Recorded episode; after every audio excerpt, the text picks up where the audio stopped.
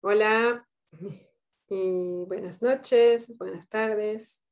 Hoy estamos en el capítulo 9 del libro de Marshall Rosenberg, La comunicación no violenta, un lenguaje de vida.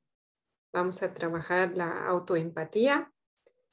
Y para empezar, vamos a hacer una autoconexión un poco diferente con los ojos abiertos un proceso de autoconexión que podemos hacer en cualquier momento, eh, incluso cuando estamos con otras personas, cuando estamos ocupados, con las manos ocupadas, etc.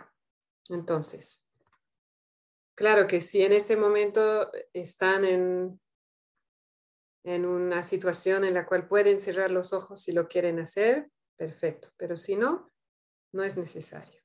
Vamos a empezar por inhalar profundo y exhalar profundo.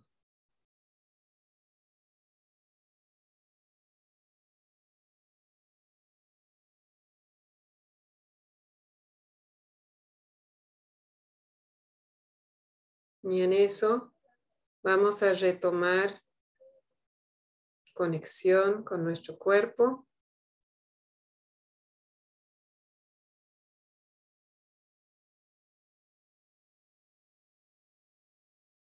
Retomar conciencia del oxígeno que estamos inhalando, recibiendo,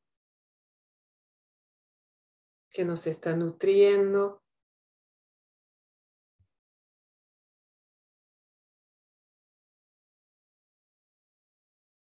Y empezar a tomar conciencia de nuestro cuerpo,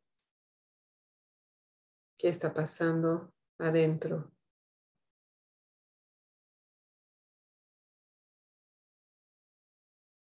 Tal vez si estoy ocupada, ocupado, tengo las manos ocupadas, puedo empezar ahí.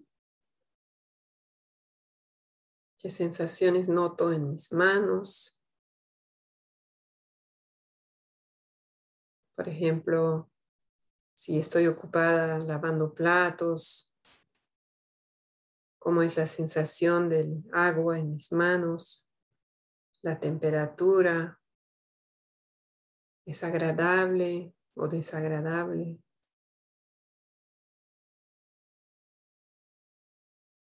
O cualquier cosa que estén tocando mis manos, pongo atención ahí cómo es la textura, igual cómo es la temperatura. Como tomando conciencia de esas sensaciones que muchas veces no las registramos conscientemente. Y de ahí me voy a otras partes de mi cuerpo tomando nota de las sensaciones, alguna tensión tal vez, o más bien una sensación de relajación.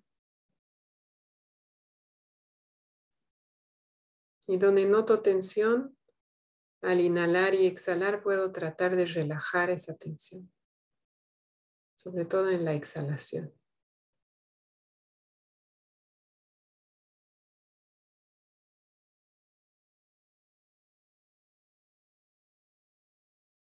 Como conscientemente relajando esa parte de mi cuerpo.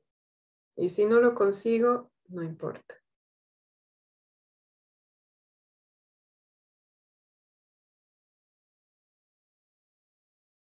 Si no lo consigo, acepto que está ahí esa sensación.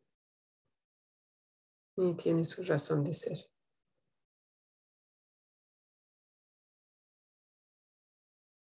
De ahí puedo darle atención a otra parte de mi cuerpo.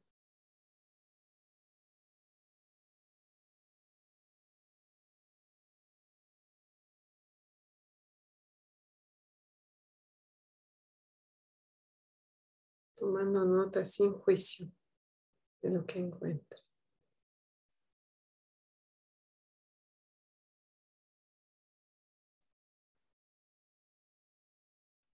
Si estoy ocupada, ocupado, es muy probable que no logre enfocar mi atención mucho tiempo en mi cuerpo.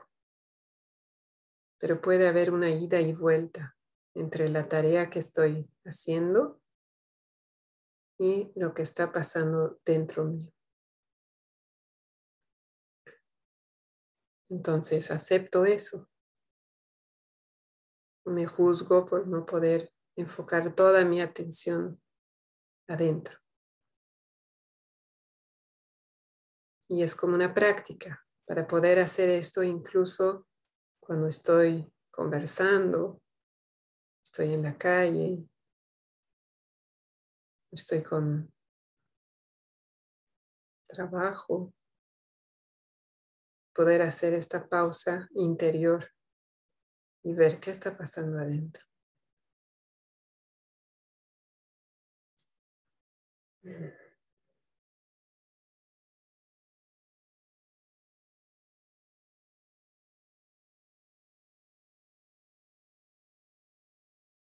Voy a hacer un par de inhalaciones más, inhalaciones conscientes, respiraciones conscientes.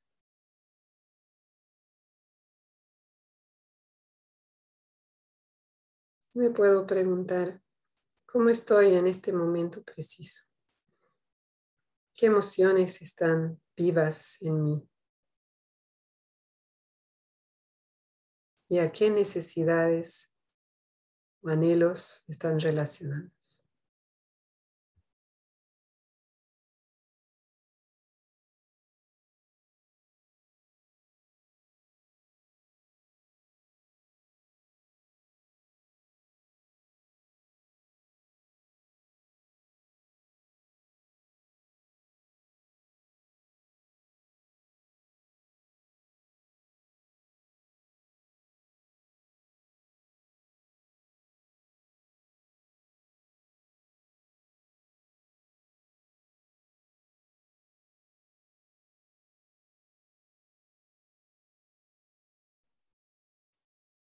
Y cuando esté lista, listo, puedo volver lentamente a la sala.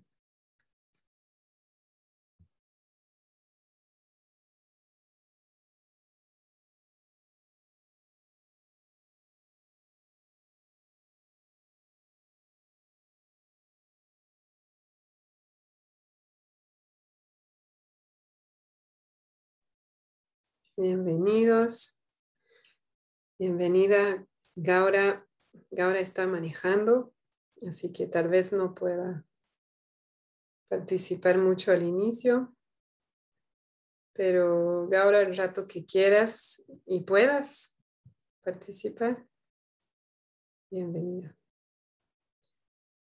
Mm, me encantaría hacer una pequeña ronda de cómo estamos llegando. Algo que está muy vivo, que queremos compartir brevemente. o algo que hemos notado en nuestra práctica últimamente. Cuando guste. Yo quería hacerte una pregunta que, que nació. ¿Cómo estás? Y buenas. ¿Cómo te va? Este, um, ¿Cómo? Bueno, me imagino que tal vez lo vemos, pero a ese sentido que a, ratos cuando, cuando empiezas a, eh, empezar a practicar la, la, CNB, ya la conexión con ciertas personas se, se, empieza a perder. Y cómo, cómo manejas eso, ¿no? Que es como que ya no, ya no vibras igual, digámoslo. Uf. Qué pregunta, Frankie.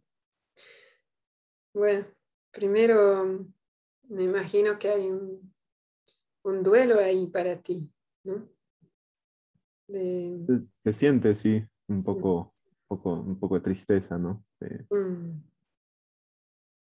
Ese, me imagino un anhelo de conexión profunda y, y tal vez una toma de conciencia que, de que tal vez no sea posible en este momento. Exacto. O, sí, se queda el, deseo de que, de que pueda, o sea, sigue ahí, en la, digamos, sigue habiendo la relación, pero no es tan profunda como antes, ¿no? Cuando es, este, y claro, como tú decías antes, no, no sirve, con, no, no puedes practicarla o ponerte en este, en este modo, digamos, CNB con todos, ¿no? Porque es, difícil hacerlo. Mm, sí. Mm.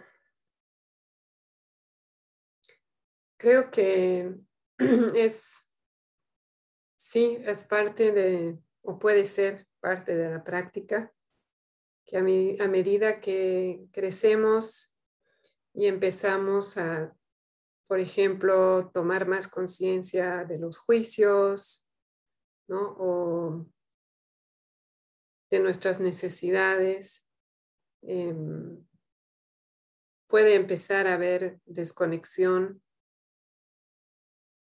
por nuestra parte, ¿no? Por, porque estamos, nos estamos dando cuenta de, algunas necesidades insatisfechas en ciertas relaciones.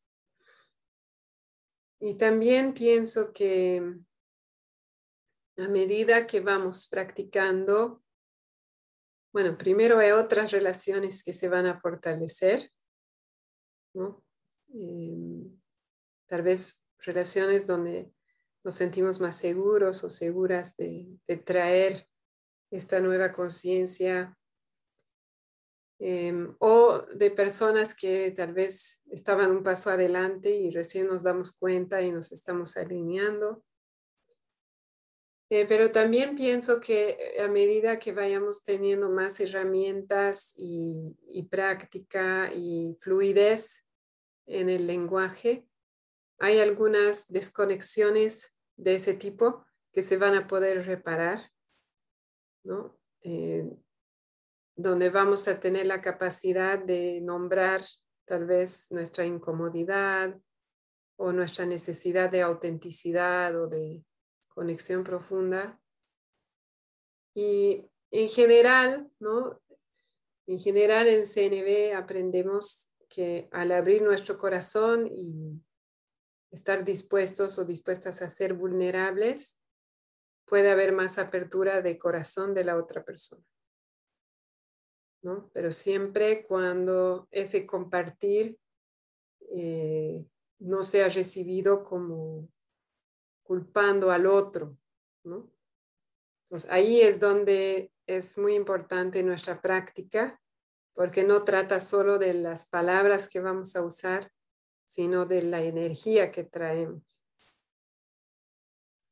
Y también quiero reconocer que a veces no, no se va a dar, tal vez por el patrón de relación que tenemos, tal vez sea escuchado como crítica de cualquier forma, o tal vez nosotros mismos nos damos cuenta de que ya la relación ya nos, nos aporta mucho y tal vez no queremos seguir invirtiendo esfuerzo.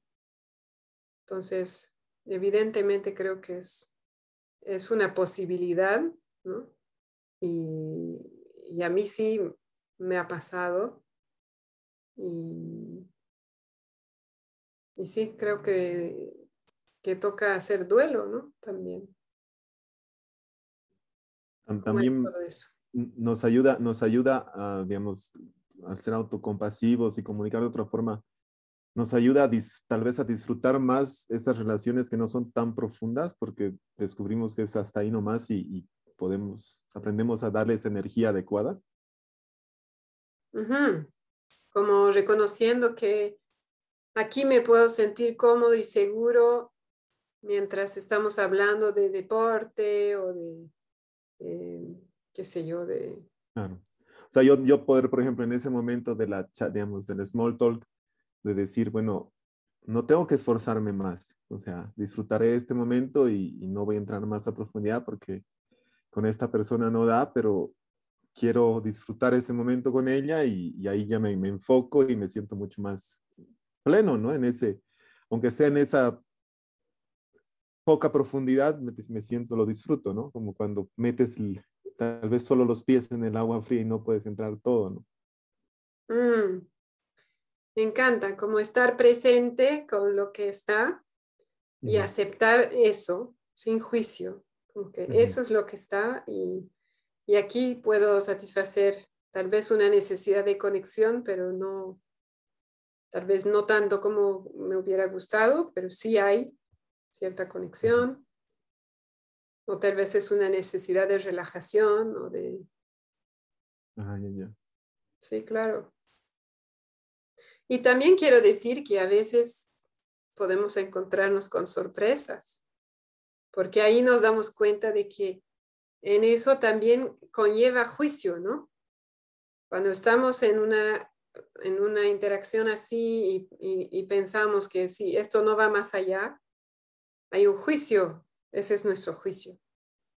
Y, y, por eso a veces traer nuestra vulnerabilidad hace que de repente se abre la conexión y de repente entramos a una conexión mucho más profunda.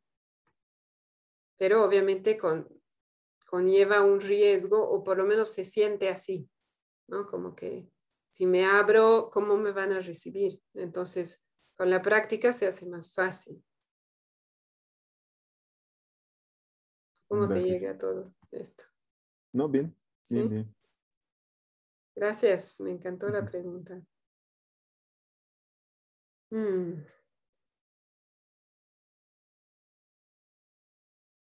He visto que algunos tienen, parece mala conexión a internet, van y vienen. Bienvenida Litsi y Diego. Estamos haciendo una ronda corta de bienvenida, compartiendo cómo estamos llegando o algo que hemos notado en nuestra práctica. Hola, Vi, gracias. Bueno, buenas tardes. Este, bueno, yo caótica, eh, bien despeinada y movida. Por eso no enciendo la cámara. bueno, aparentemente estoy en un día emborrador, pero no estoy sintiéndolo muy pleno, muy conectado con la vida. Eh, definitivamente yo estoy agradeciendo muchísimo la CNB. Es una herramienta que me está ayudando personalmente para canalizar tanta sensibilidad que yo tengo, ¿no? Es decir, antes combatía mucho mis sentimientos, mucho mis necesidades y de hecho las peticiones a mí me resultaban muy eh, difíciles de hacerme y de hacer a otros, ¿no? Entonces, eh, justo en esta semana he estado recordando esta frase que continuamente usaba de no te preocupes, yo estoy bien, no necesito nada. Mi mamá siempre se peleaba con ese tipo de, de cosas conmigo, ¿no? Me decía, nada quieres, nada quieres recibir. Y hoy me doy cuenta de que me sentía muy mal conmigo misma de pedir, por ejemplo, o de necesitar. Eh, Creo que ya les conté que nací con displasia en la cadera, me operaron de muy pequeña y cuando murió mi, mi papá, yo noto que mi mamá transfirió mucho de su frustración, de su incapacidad, de su carencia en mí, ¿no? Entonces yo me sentía como que el gasto de la familia, ¿no? O el gasto extra. Y para mí esto de la CNB ha resultado la medicina perfecta, ¿no? Para,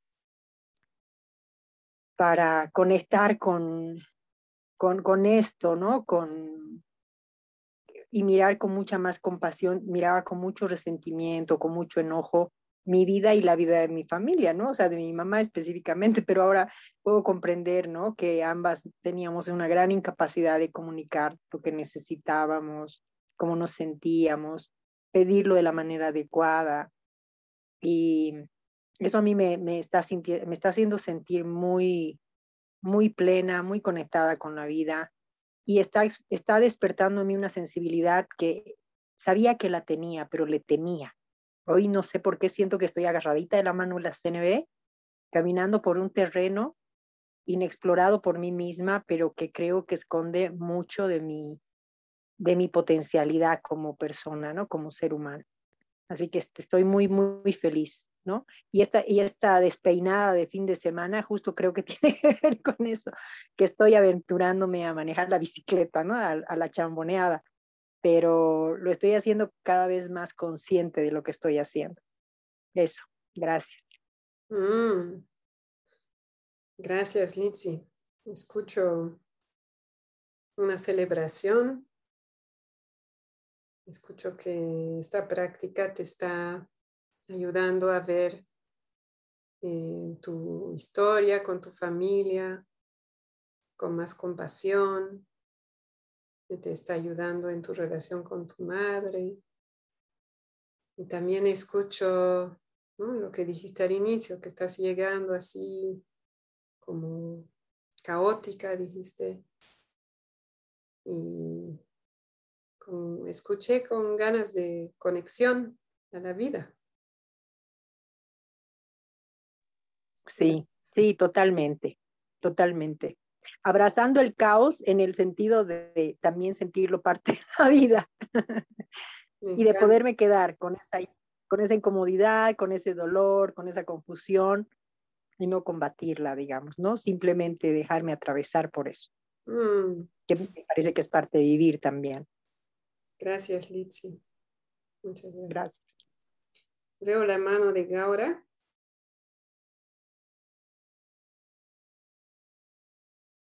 Eh, sí, y yo quería compartir que, bueno, yo he ido a, llevar a mi hijo a, otro pueblo que tenía que ir y entonces ya iba quejándome. Cuando he empezado a hacer la autoconexión, digo, pero si yo lo elegí, si he sido yo la que he querido ir, ¿para qué me estoy quejando y, protestando? Estaba como en el automático de quejarme, quejarme y cuando he comenzado la autocarga, digo, es verdad, si yo lo he elegido, entonces ¿por qué me quejo? Yo he decidido ir hasta allí, he decidido volver y ahora mismo siento un alivio impresionante. Mm, me encanta, Gaura. Gracias por compartir. Además de que es uno de los ejercicios de este capítulo, ¿no ve?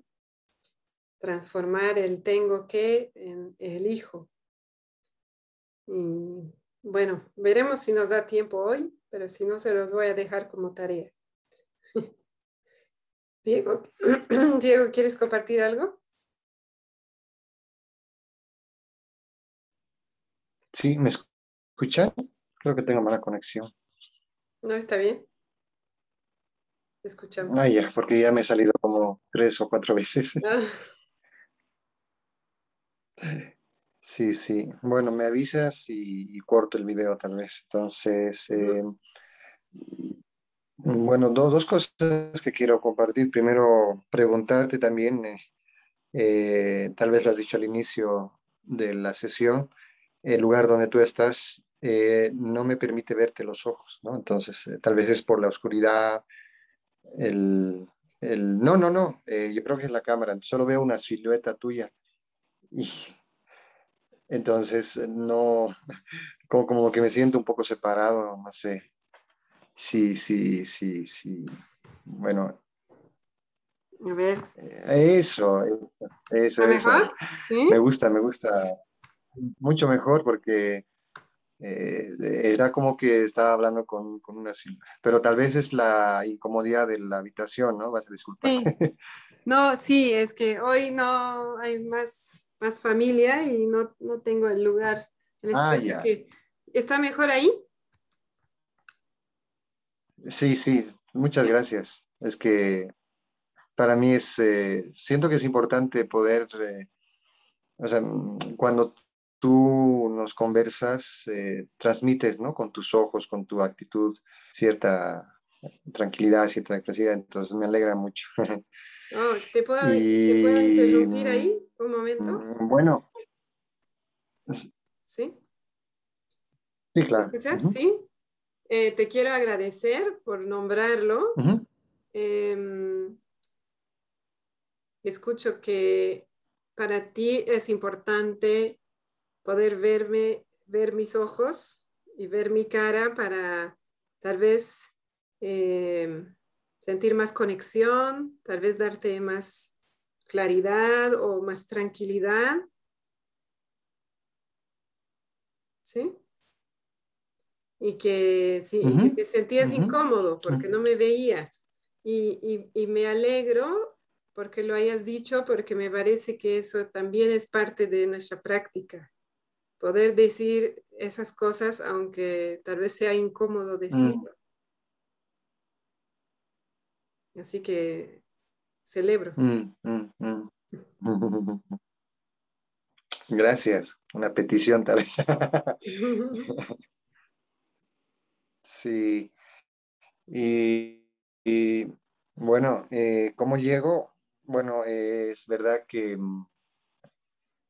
a veces me preguntaba que eh, no sé si me sentía obligado cada vez que me hacías la pregunta o nos hacías la pregunta a llegar a la sesión este, con un sentimiento lindo, con un sentimiento bueno, ¿no? Por decir así, o como... Y luego me pregunto, no, no es verdad. Y tal vez Liz, por ejemplo, llega y dice, he llegado toda, este, ¿no? Despeinada o algo así. Entonces, creo que es también, este es un espacio de confianza en el que mm, quiero sentirme capaz de poder llegar a, a, la, a, la, introducción, no siempre con sí, me siento en mucha paz o sí, me siento, siento que la comunicación me está ayudando, ¿no? Entonces creo que eh, es verdad que hay cosas que me ayudan, pero siento que a veces, y es un juzgamiento, ¿no? Eh, juzgamiento porque creo que no he practicado lo suficiente la comunicación no violenta como los compañeros, este, entonces eh, llego a veces con sentimientos de retroceder, ¿no? Y que solo el día de hoy me permito este oasis de, de, de, de, de intentar hacer eh, la comunicación no violenta cuando durante toda la semana lo practico muy poco, ¿no? Entonces, eh, me siento entristecido de esa parte, pero al mismo tiempo me siento eh, este, ese sentimiento que voy a transmitir son las correctas, buena lista, pero me da esperanzas el poder seguir acá, ¿no? Poder este, continuar y justamente eh, el, el, capítulo 9, eh, en, en, tal vez en, en, en mí, ¿no? ¿no? No sé, tal vez en todos, pero en mí, siento que debería ser el capítulo 1, porque Sí.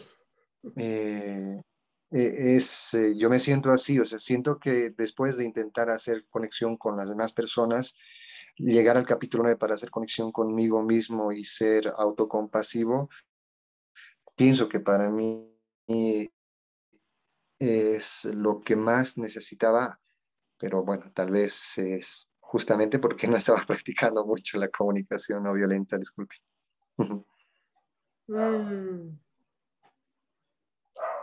Mm. Gracias, Diego. Tu compartir satisface mi necesidad de autenticidad.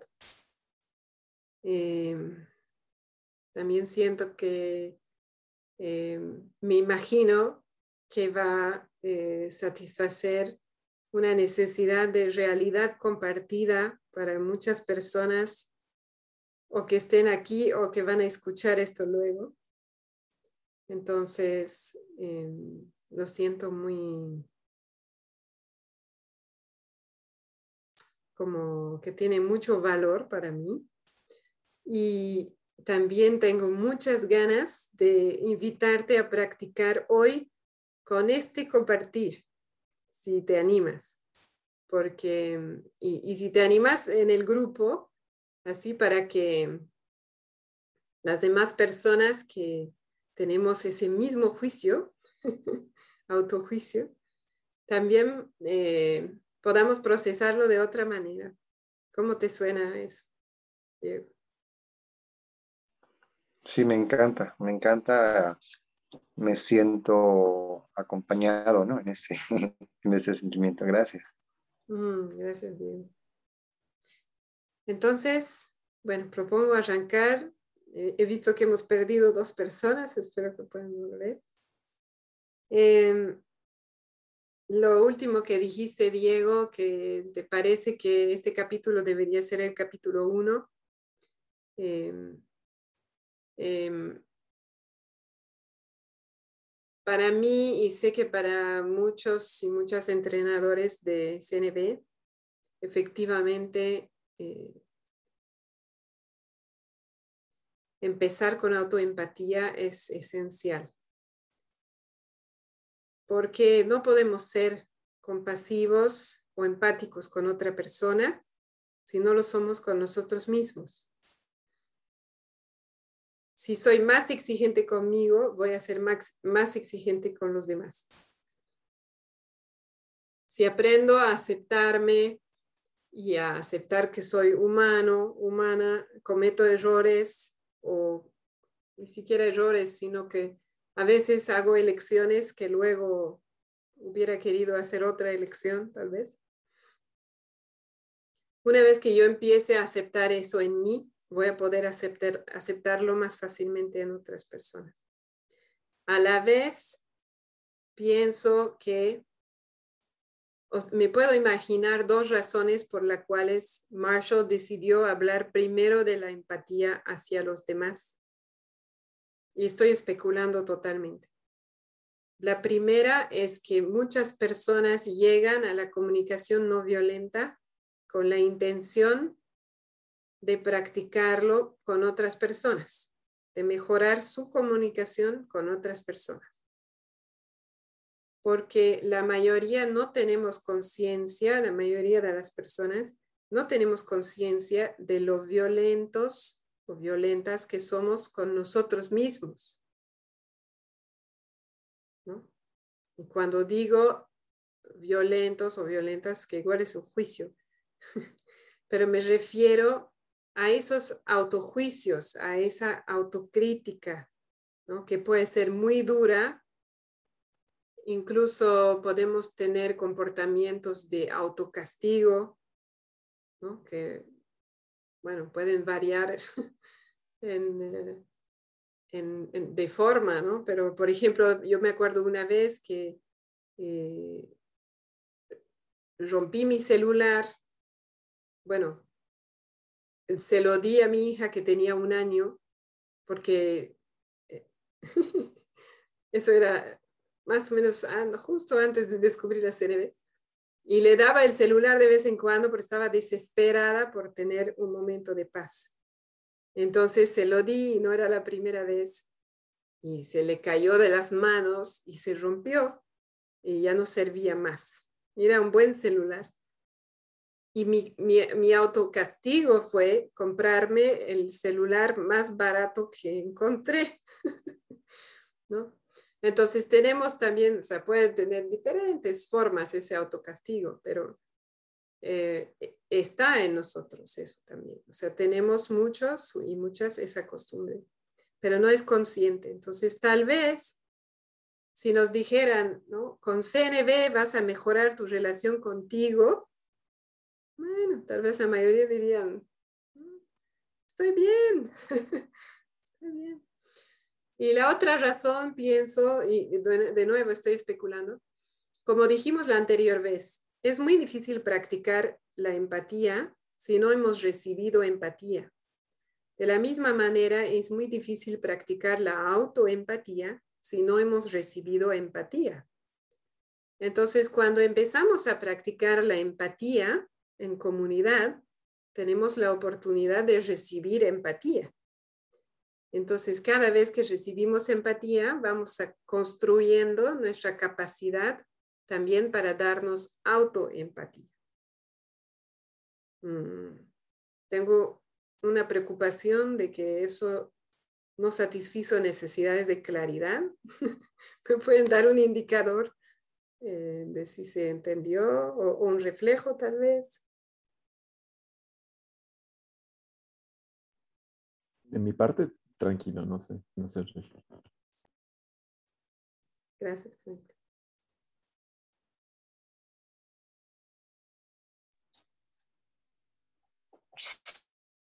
Sí, el, eh, entiendo que no podría, no sé si podría, pero el camino para sentir este autocompasión es eh, Tal vez una especulación tuya es, sentir este, como que la compasión y la empatía en comunidad. Y, y eso te hace pensar que podría eh, Marshall Rosenberg haber elegido, bueno, este orden ¿no? de, los, de los capítulos. No sé si está bien. La segunda, sí, no sé si lo que quería decir, pero con la primera sí me quedé un poquito perdido. Ah, ok. ¿Quieres decirme lo que entendiste o invitamos a otra persona que dé un reflejo de la primera?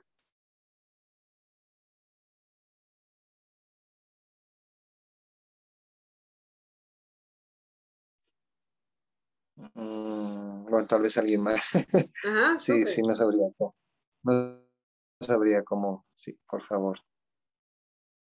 ¿Alguien quiere dar un reflejo de la mi primera especulación de por qué está la empatía hacia los demás antes que la autoempatía en el libro?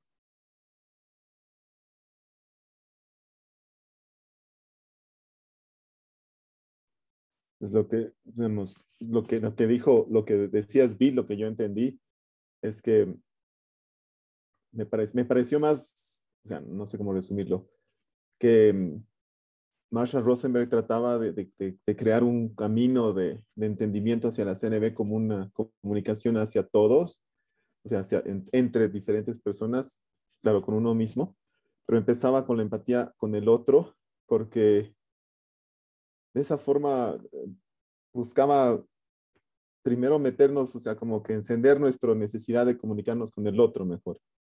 Y a partir de, a partir de ahí, darnos cuenta que si no estamos nosotros comunicando con nosotros mismos bien, no vamos a poder comunicar con el otro antes.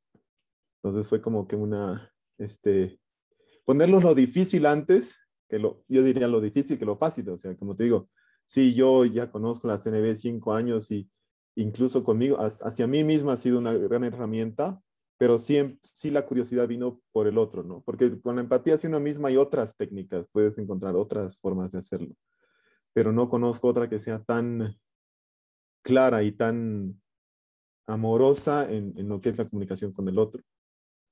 Mm. ¿Cómo estás, Diego, con eso? ¿Te da más claridad? Sí, o sea, quiere decir que, bueno, o lo, interpreto, no sé si lo reflejo bien, pero lo interpreto como que el orden en el que se presentan los capítulos es porque de repente, bueno, con mis palabras lo digo, ¿no? Lo más eh, perceptible para nosotros, primero está la comunicación con el otro, ¿no?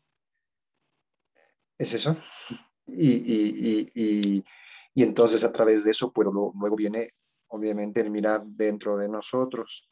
Pienso que podría ser la forma en la que yo entendería. No sé. Sí, creo que eh, sí es más eh, como es algo que, que, notamos más. Eh, también creo que sí, hay más interés tal vez en eso. Pero también creo que cuando no hemos sido expuestos o expuestas a herramientas de autoconocimiento, eh, puede generar temor.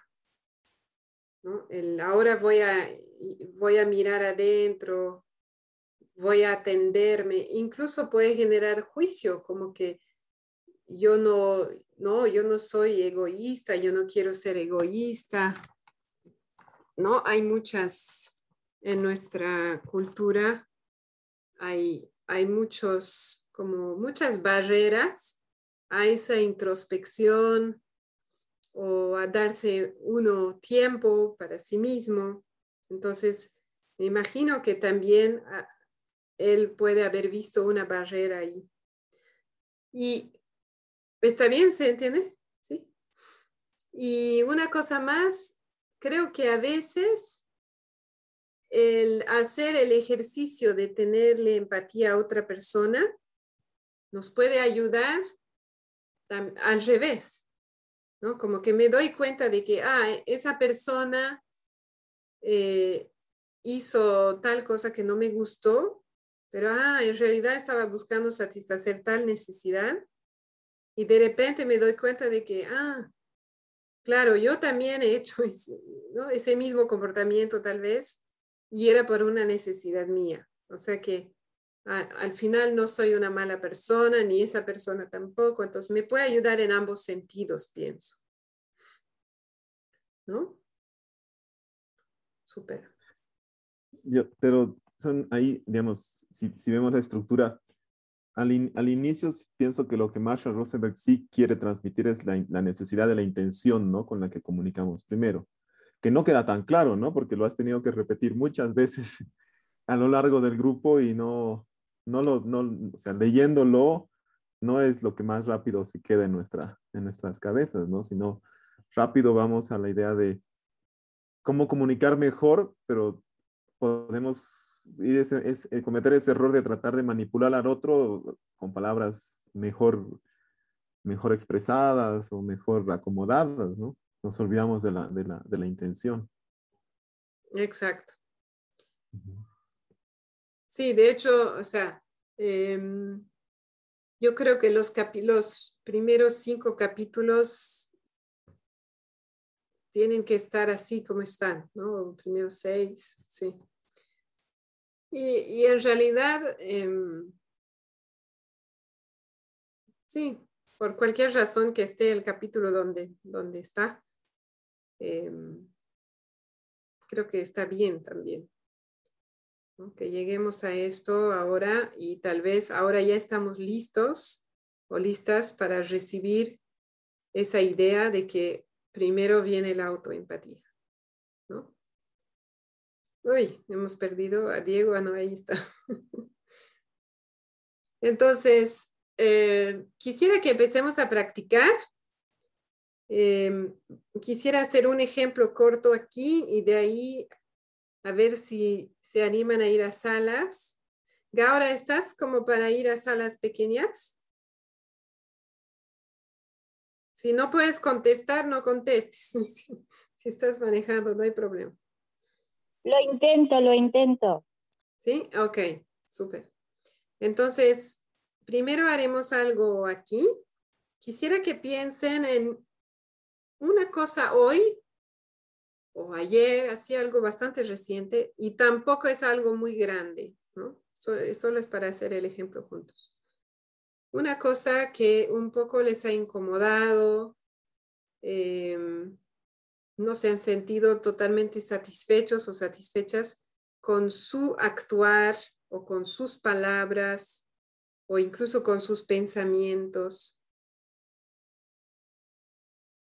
Y Diego, te invito a el ejemplo que nombraste en tu compartir. Quisiera usarlo para el, segundo ejercicio, si estás de acuerdo, que es más complejo y lo vamos a hacer todos juntos. ¿Sí? Súper. Entonces ahora pues, una cosa pequeña. Estoy un minuto. Ah, sí, no, lo ah, pensamos primero, no, no lo decimos. Sí, sí, que cada uno piense y pueden anotar si, si si es factible, pero no es necesario.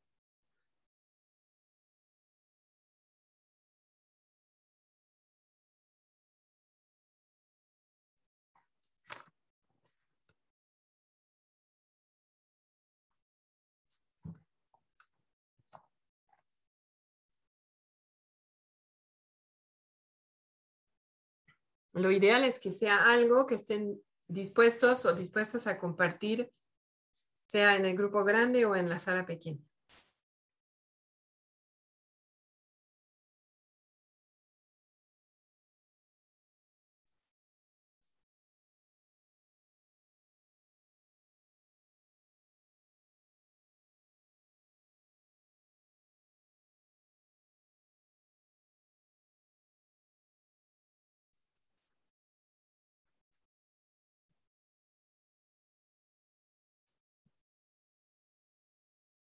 ¿Alguien necesita más tiempo?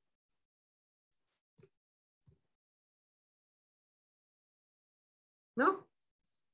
Ok, súper. Voy a compartir pantalla. Ahora les voy a tomar examen. ¿Cuáles son los pasos? Paso cero. Intención. Gracias. Paso uno. La observación. Y el 1B es observación versus Juicio, juicio o interpretación. O sea que el 1B vamos a decir que es juicio. Paso 2. Sentimientos. sentimiento. Ah, pues para- voy a reformular solo para evitar cualquier malentendido. Lo que llamo 1B es identificar o nombrar mis juicios. Pero Mm. no, y si, si estoy en una conversación, no nombrarlos en voz alta, ¿no? sino para mí. Ujú. Ok. Paso 3. Necesidad, Necesidad. Y paso 4. petición. Petición. Súper. Ahora quiero practicar primero con mi ejemplo, porque lo conozco, para, por una necesidad de eficiencia. Y luego en salas les voy a invitar a hacer lo mismo con sus ejemplos. Esos pasos vamos a aplicar para la autoempatía, así como aplicamos para todo en CNB. Yo antes decía que el paso cero no era importante para la autoempatía. Y gracias. ¿Sí? ¿Una duda ahí? ¿O voy, voy a explicar. ¿Quieres esperar mi, mi explicación? Mm, Sí, sí, no, no, no, no era una duda, solo eh, eh, reaccionado. Ajá. Ah, ok. Gracias. Entonces yo antes decía eso, yo decía, la intención no importa si estamos haciendo autoempatía.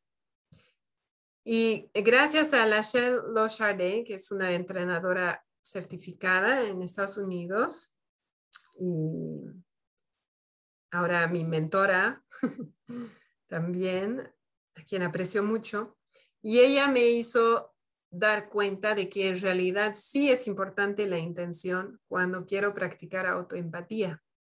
¿Por qué?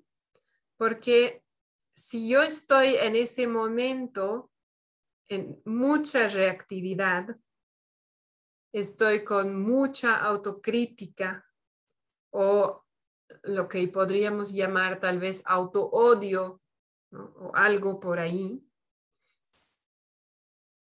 podría usar esto en mi contra ¿no? y no darme cuenta.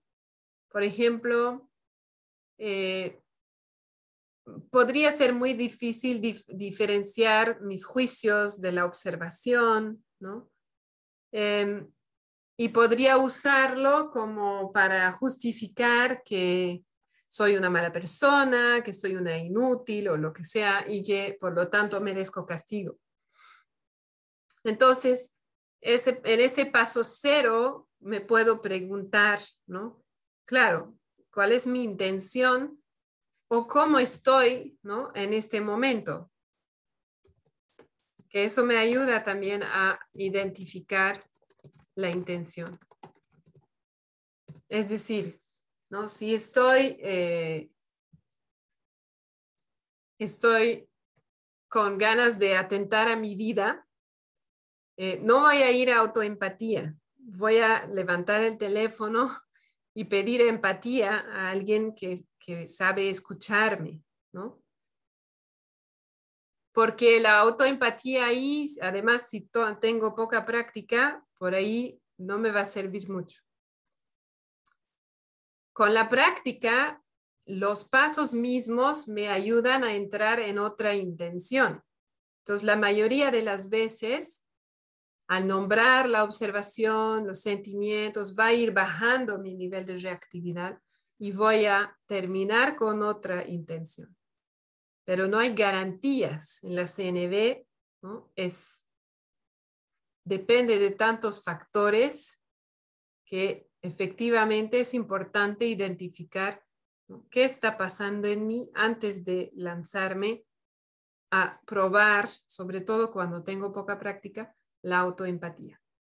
Una cosa que puedo hacer también para darme autoempatía de una manera más segura es pedir a una persona benevolente o a alguien que está practicando CNV conmigo que sea como mi acompañante durante el proceso. Y eso es lo que van a hacer ahorita en salas. En otras palabras, me doy autoempatía en voz alta y la persona está ahí para acompañarme, para que yo me sienta segura, para que yo me dé el tiempo para realmente procesar lo que me está pasando. Y esa persona también me puede ayudar a darme cuenta si, ¿no? Aquí dices que tu observación es que eres un, un inútil. Esto es un autojuicio. Ah, sí, entonces, ¿cuál es la observación? Entonces, me puede ayudar a hacerlo, sobre todo al inicio, de una manera más segura. Entonces, vamos a, vamos a, quiero, quiero que hagamos los pasos, les voy a dar mi situación. ¿Cuál es mi intención? Bueno, en este caso mi intención es, compartir y practicar, pero ¿cómo estoy con esa situación? Me siento muy, muy tranquila en realidad. Mm. Apenas Ayer tenía un poco de incomodidad, o sea que está bien. Entonces voy a ir a la, al paso 1, observación. 1B, identificar o nombrar mis juicios. A veces es más fácil empezar con los juicios. Entonces yo voy a empezar ahí. Eh, la situación es que yo eh, probé una nueva receta. Me encanta hornear. Y pero le cambié cosas a la receta porque no tenía exactamente los ingredientes y no salió tan bien como yo quería. Entonces, mis juicios ahí podrían ser, ¿no? Que, eh, ¿cómo no me, porque eh, tuve algún pensamiento así, ¿no? ¿Cómo no me di cuenta antes de la importancia ese ingrediente antes de sacarlo de la receta. ¿No? Eso, hay un juicio ahí. Mm, podría ser también algo como... Entonces, en esa etapa, ¿no? Toca como mirar adentro y ver qué, qué pensamientos hay en mí alrededor de esa situación. Mm. La voy a tener que hacer otra vez, la receta. Mm.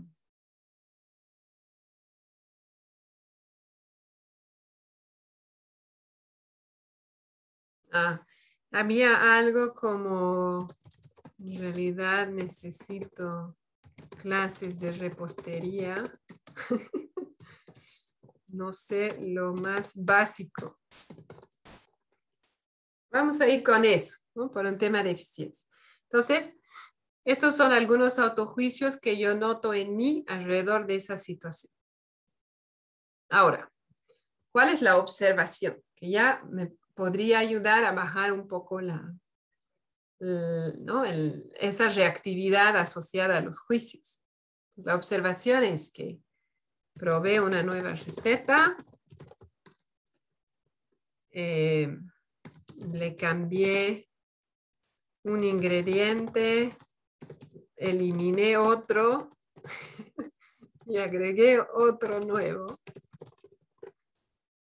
Mm, y las, no sé ni cómo llamar esa, vamos a llamarlos dulces, pero no son dulces realmente, salieron más secos de lo que esperaba.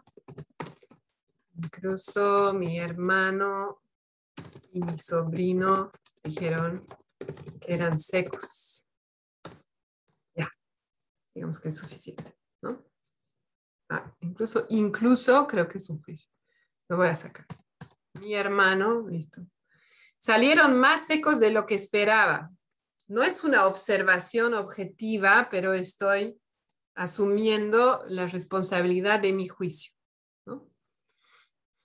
Entonces ahí tengo una observación y tengo mis juicios. ¿Cómo me siento al respecto? Cuando hago autoempatía, normalmente voy a trabajar con lo que siento ahora, porque no puedo cambiar el pasado. La única excepción la vamos a hacer en, la segunda práctica, que es cuando hay culpa. Cuando hay culpa, hay una parte que se trabaja en el pasado. Pero si no, en la autoempatía voy a trabajar en el presente, porque si yo tengo un sentimiento ahora, ese sentimiento lo puedo transformar. Pero si ayer tenía un sentimiento dado, no puedo transformar lo que sentí ayer, ¿no es cierto? Entonces, sentimientos en el presente.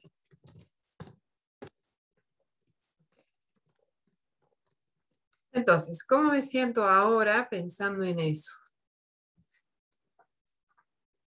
Mm, entonces van a notar que yo para sentir, ¿no? Voy a cerrar los ojos, lo ideal, tratar de mirar adentro.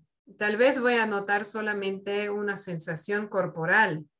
Tal vez no voy a poder identificar un sentimiento.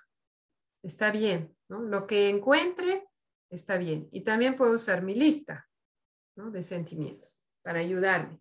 En ese caso pueden mirar la lista y ver si hay alguna palabra que les salta a la vista. Mm. Un poco decepcionada. También me puede ayudar con mis juicios, ¿no? Mirando mis juicios para ver si hay alguna clave ahí. Por ejemplo, en la voy a tener que hacer otra vez, puede haber ahí frustración o eh, como flojera. ¿Cómo no me... Sí. Yo veo pereza, pereza. Sí, pereza, claro. Em, y decepción también, ¿no? Em, y en ese, ¿cómo, ¿cómo no me di cuenta o en realidad necesito clases? Hay como algo de vergüenza, ¿no? Algo de vergüenza. Sí. Ahí puedo pasar más tiempo, ¿no? En la autoempatía puedo, puedo hacerlo en 5 o 10 minutos o lo puedo hacer en media hora, dependiendo la situación. Y, y, me puede, ¿no? Me puede dar siempre un, un indicador lo que esté pasando en mi cuerpo. Si le doy más tiempo, si me doy más tiempo para procesar, voy a poder transformar eh, más, de manera más efectiva mi experiencia, ¿no? Y realmente terminar de procesar. Entonces, para eso yo podría mirar adentro. Estoy un poco consciente de la hora, pero a ver, voy a intentar un, momento, ¿no? Ahí en los sentimientos y, me puedo preguntar, ¿no? ¿Dónde está esa decepción? ¿A qué sensación corporal está asociada, por ejemplo?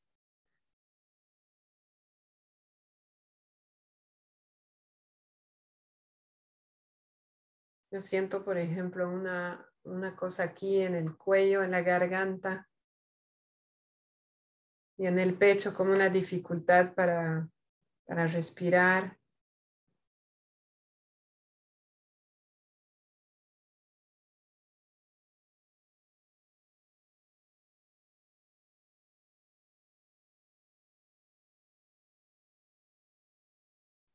Siento tensión aquí en mi mandíbula.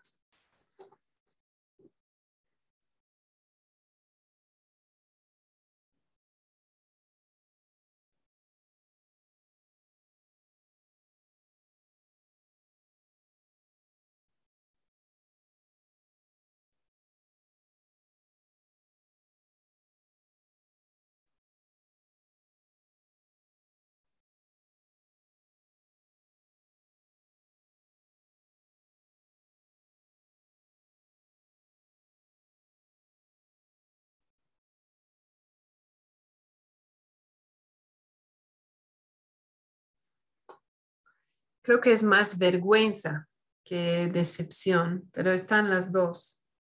Y noto que ahorita hay como una doble, para mí es como, hay una doble situación, porque también siento vergüenza por presentar esta situación aquí. ¿No? Entonces, al, al mirar adentro, a veces vamos a darnos cuenta de cosas menos evidentes o pueden venir otras palabras o pueden venir imágenes, ¿no? Que me van a ayudar a tener más claridad de qué es, cuál es el punto tal vez que más me incomoda o qué es lo que está pasando en mí.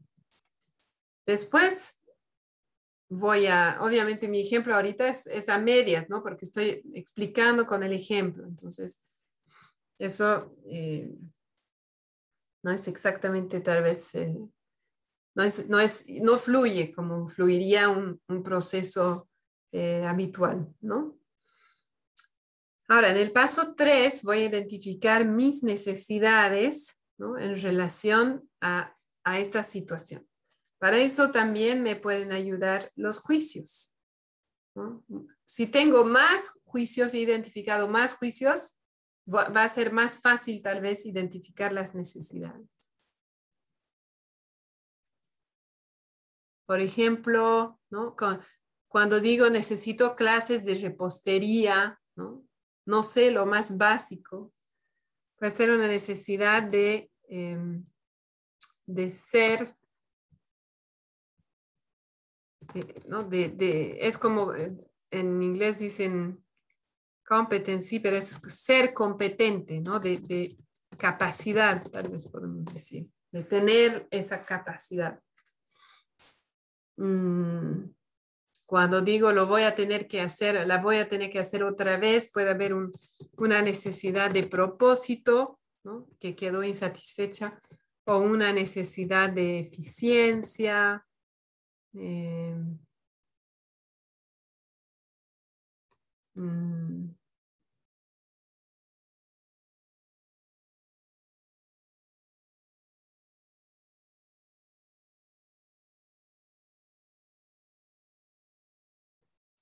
Una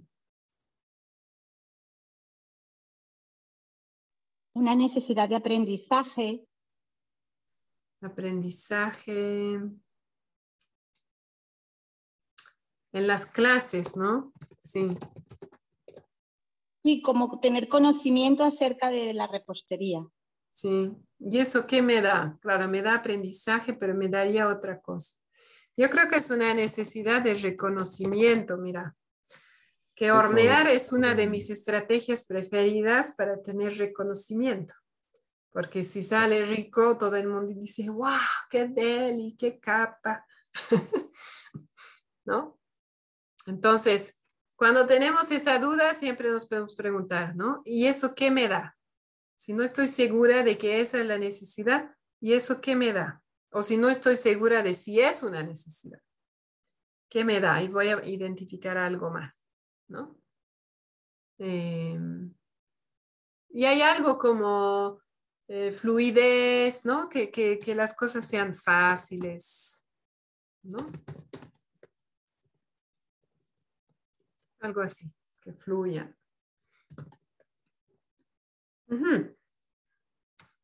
Entonces, aquí en, en, la sala pequeña les invito a que la persona que está trabajando encuentre ella misma los sentimientos, las o sea, que realmente haga todo ella misma, salvo que ella diga, por favor, dame una mano. Entonces, en ese caso, la compañera o el compañero puede ofrecer sentimientos y puede ofrecer necesidades. Em, en la observación podría tal vez, eh, ¿no? Ayudar diciendo que, ¿no? Tal vez, pero eso dónde o quién o cuándo, como para hacerlo más objetivo, ¿no? O, cómo, o pueden preguntar, ¿cómo sería si hubiera sido filmado por una cámara video, una videocámara? En la petición no vamos a hacer sugerencias, ¿no? En paso cuatro. Eso viene de uno. Entonces, a veces puede pasar de que solamente por identificar las necesidades me va a venir una idea, ¿no? Entonces, esa idea de las clases, bueno, o sea, en mi autojuicio ya había una idea. y me gusta la idea. Em, entonces, inicialmente, ¿no? Puedo hacer como una lluvia de ideas para mi petición. Que ahorita no vamos a tener mucho tiempo, ¿no? Pero simplemente cualquier idea que venga, ah, tal vez puede ser unas clases. Pero, ¿qué más? Mm, tal vez simplemente eh, comprarme una como libreta y anotar, ¿no? Ahí mis experiencias. Eh, para, recordar lo que aprendo. Por ejemplo, que en este caso era fundamental ponerle chocolate a la receta. Em, puede ser algo así. Mm, entonces, ¿cómo genero mi petición? Es en base a mi necesidad. ¿Y cómo, en base a cuál necesidad? La que más viva esté. En este caso, creo que es la de, mm, a ver, voy a, voy a mirar adentro y preguntarme. Y ahí el compañero o la compañera puede ofrecer leer esas necesidades o repetir ¿no? esas necesidades que identificaron. Entonces, ¿Alguien me quiere leer las necesidades mientras yo miro adentro?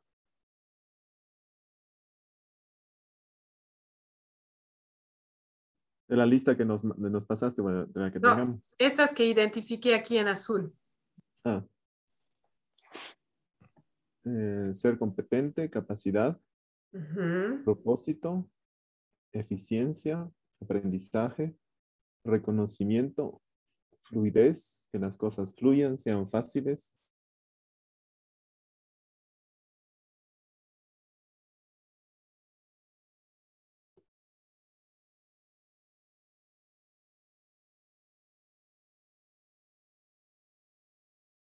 Mm, sí, la que más me llama la atención ahorita, en este momento, es la primera, de ser competente o de capacidad. Puede ser que yo trabaje una situación varias veces y que no siempre sea la misma necesidad la más viva.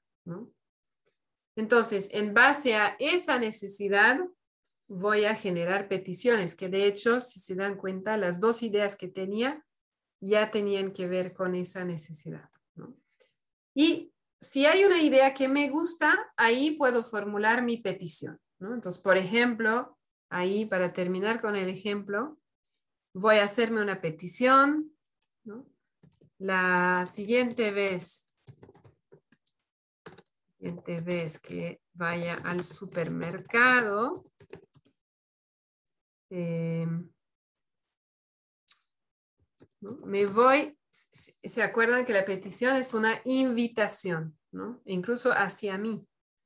Entonces, ahí, estando en el supermercado, me voy a preguntar si quiero comprarme una libreta para mis recetas. Como voy a ir al supermercado en la semana, no es algo muy lejano, ¿no? Entonces es bastante concreto, es factible, em, es específico.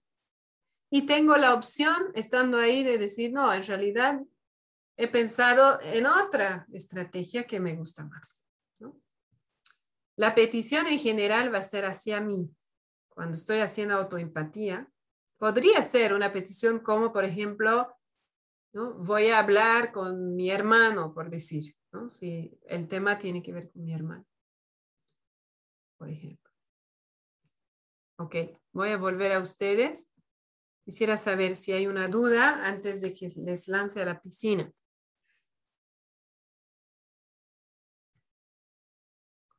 ¿No? No, súper. Estoy preocupada por la hora porque quiero hacer las, las dos prácticas. Entonces, ¿cómo les suena si les doy 15 minutos en total? Va a ser autoempatía corta, más que nada para que tengan la experiencia de ir por los pasos.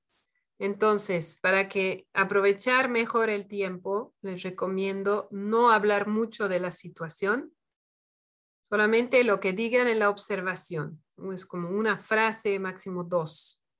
¿no? Esto es lo que pasó en la observación y no entrar a contar, ¿no?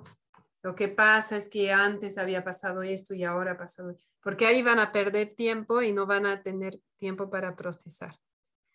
Y enfocar su, su, atención perdón, en identificar los juicios, obviamente nombrar la observación, identificar los juicios, nombrar sentimientos, necesidades y generar una petición.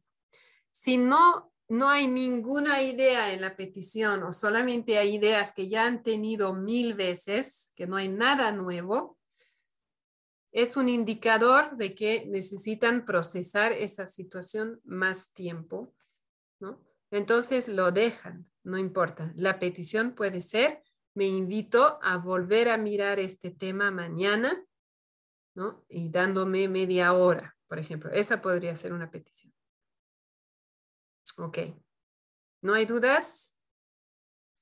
¿No? ¿Alguien? Este, mm, Diego, sé que tu conexión estaba mal y a veces al ir a las salas se corta. Quería preguntarte si querías quedarte conmigo. Mm, sí, está bien. Gracias. Eh, eh, pero será grabado, ¿está bien? Sí, sí, no te preocupes. Ah, pero solamente son cuatro. Entonces, Litsi, ¿también te puedes quedar? Porque tu, conexión creo que tampoco estaba muy bien. Está bien, Vi. ¿Sí? Está bien. Súper. Sí, sí. Perfecto. Bien, entonces. entonces. Trabajo con Diego. Exacto. Perfecto. Ok. 15 minutos. Vamos. Ok, entonces Diego, Lizzy, ¿quién quiere empezar? Preferiría que Diego, porque en realidad lo que voy a contar, lo que voy a trabajar, hizo que me desconectara un ratito de la reunión. Así que Diego, por favor. ¿Ok? Sí, Lizzy, no te preocupes. ¿Me escuchas bien? Totalmente. Gracias. Eh, bueno, es una situación que pasé justamente hace dos días con una compañera del trabajo y, y bueno, eh, a ver, espera, espera un momento.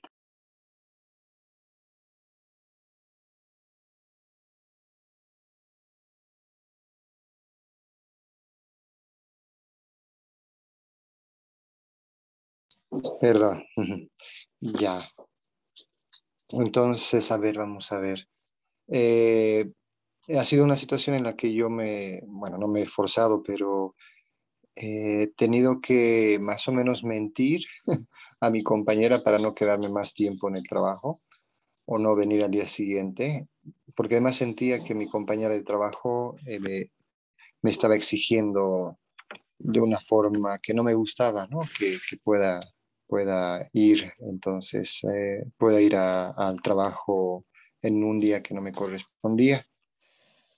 Ah, y entonces eh, la situación es que eso, que, que eh, no me he sentido cómodo porque no he sido capaz de, expresar mi, mi, mi sentimiento real, mi necesidad real frente a ella y tuve que mentir diciendo que no iba a estar en la ciudad, eh, cosa que no es cierto, ¿no? Para, para, para zafarme un poco de este, de, este compromiso que me estaban imponiendo. Entonces, pues eh, la intención, podría decir, eh, al buscar este, este sentimiento es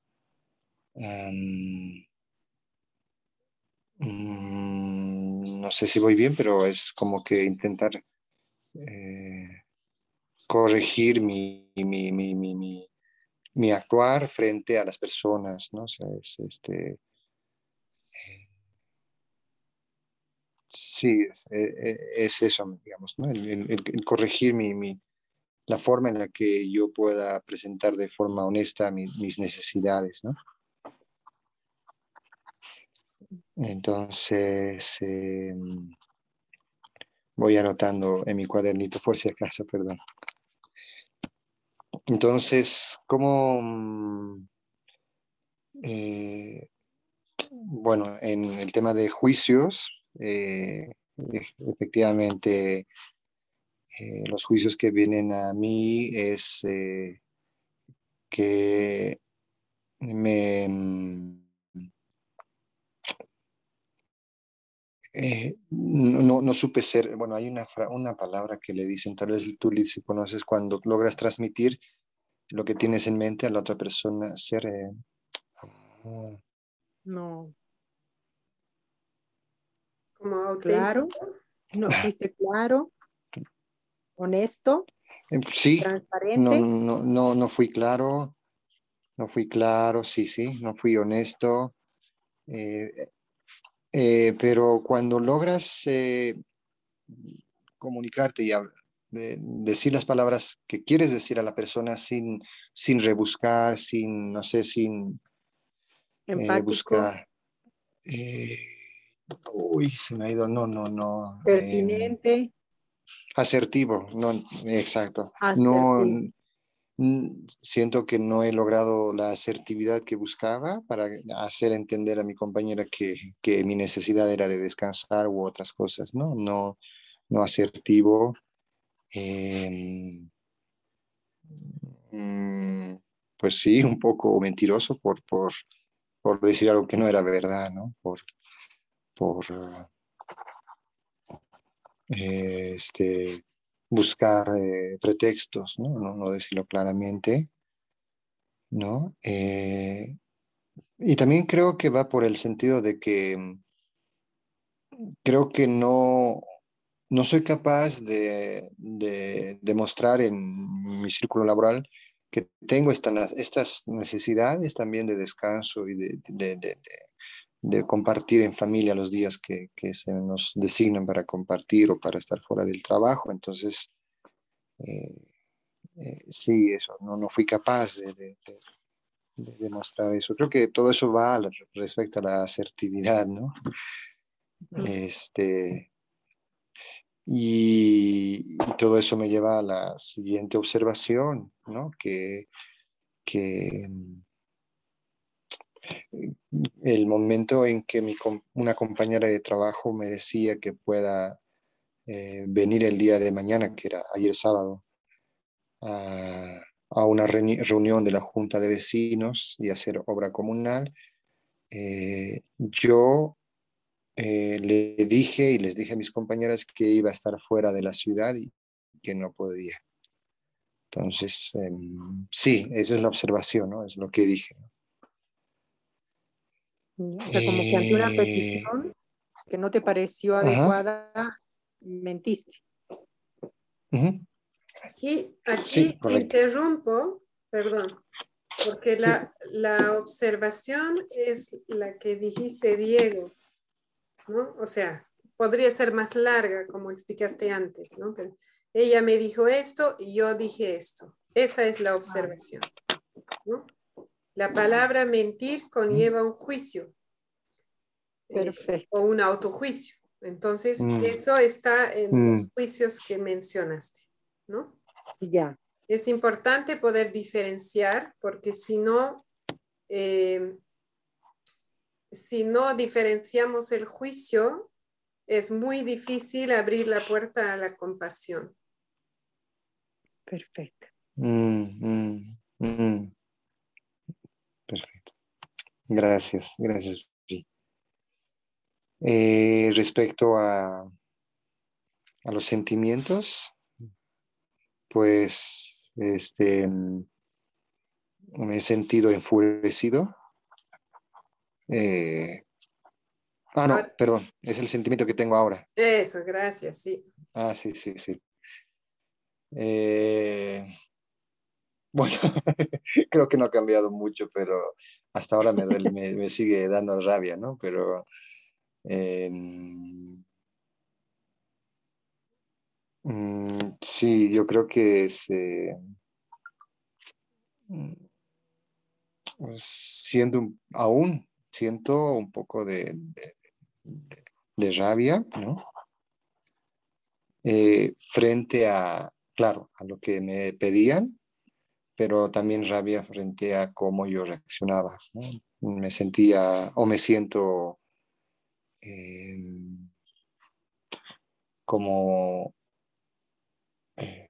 Porque esto, es, esto, esto sucede con varias situaciones, entonces ahora mismo me siento cansado, cansado o fatigado, ¿no? De, de intentar varias veces y que no resulta ser asertivo de la forma en la que yo busco, ¿no? Este, frustrado, ¿no? Frustrado. Eh, sí, me... Em, pues también apenado, ¿no? Apenado porque ya después de dos días eh, con distancia siento que podía haber ah, actuado de otra forma, ¿no? Entonces sí, creo que es apenado. Eh, mm, distante, sí, es verdad, eh, justo distante, pero referente a mi compañera, ¿no? O sea, que mañana la voy a ver y entonces eso me crea un, sentimiento, ¿no? de distancia, ¿no? Y eh, eso, ¿no? Entonces, no sé si voy bien.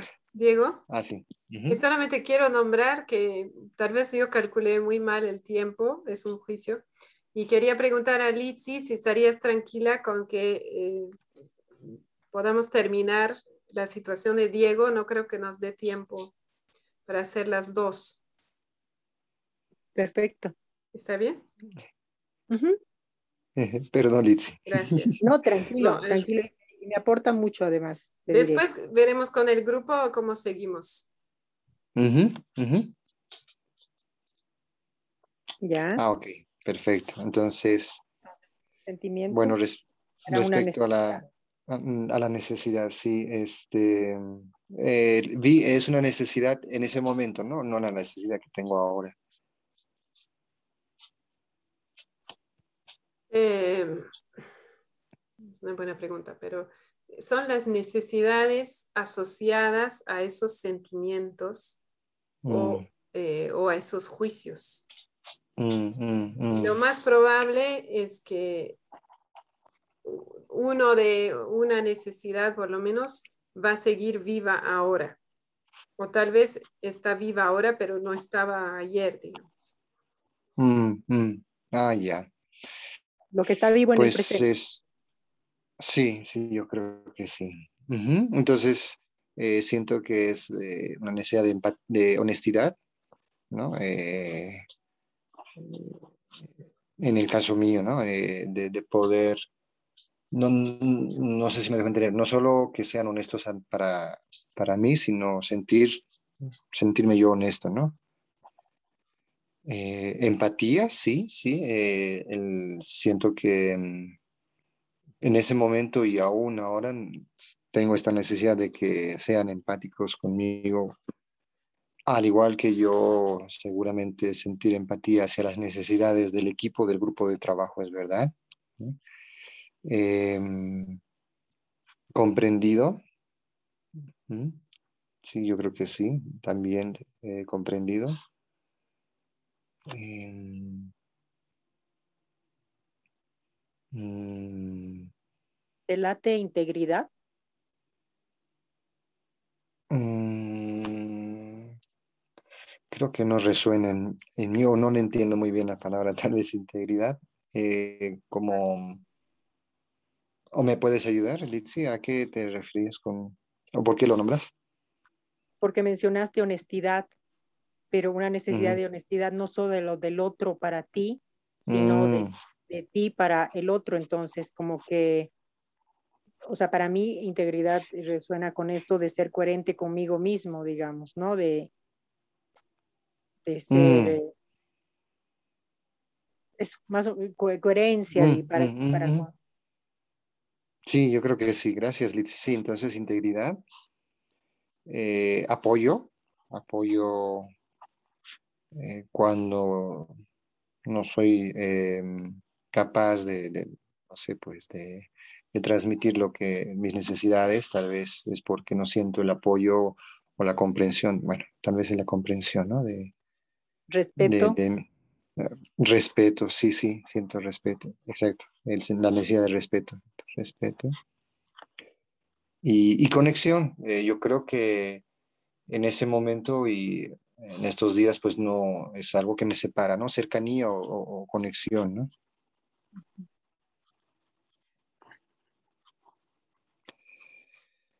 Es eso.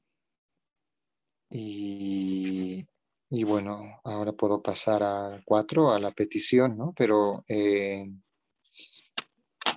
si, no si, si, entiendo bien, esa está ahí donde podemos avanzar juntos y me ayudan a, a generar la petición, ¿es eso? No, al, revés.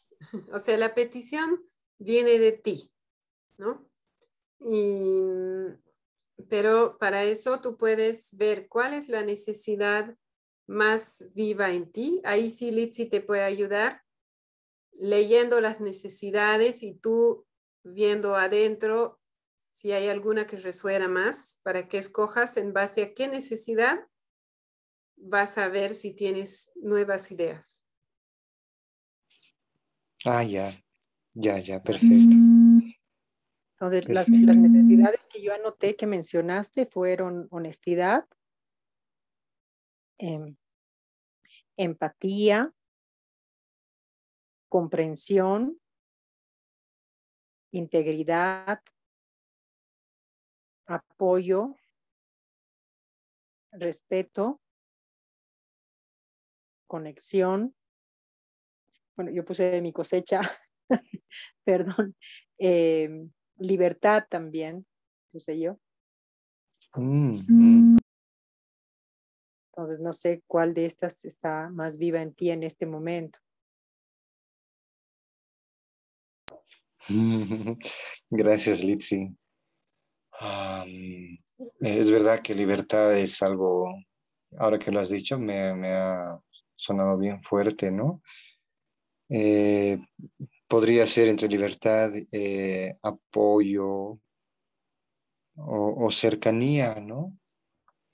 Y, creo que la petición eh, que puedo hacer mm, mm, es... Em, no sé, no sé si es una petición hacia el grupo o hacia mí, pero si me ayuda es el, el solicitar tal vez un espacio en el que podamos compartir de forma libre y con respeto y con mucha conexión nuestras necesidades, ¿no? nuestras necesidades en el equipo de trabajo. Eh,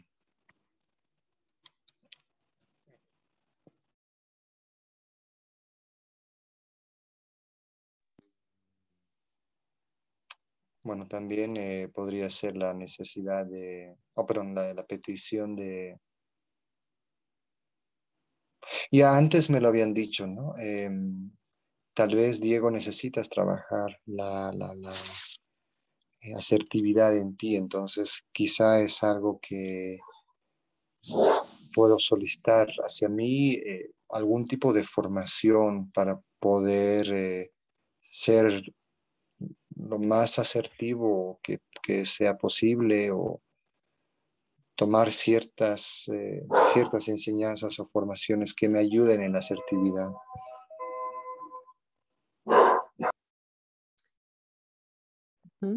Por si acaso van a volver ahora de las salas. Em, pero si quieres terminar de, de, formular, ¿no? ¿Cómo sería esa petición? Cómo hacerla factible, específica. Y verificar que hacia ti no tiene ninguna sensación de obligación.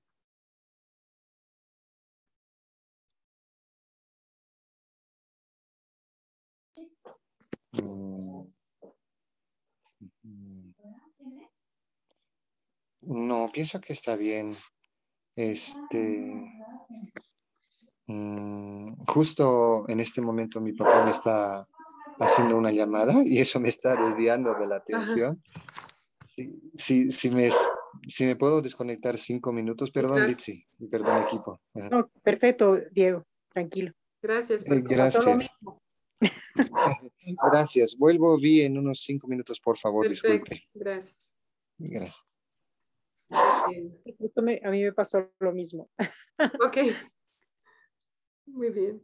Así que ya. Bueno, no, ahorita no, hace, hace rato que me desconecté. Ah, ok, ok. Ya, estamos acá. Ok, súper.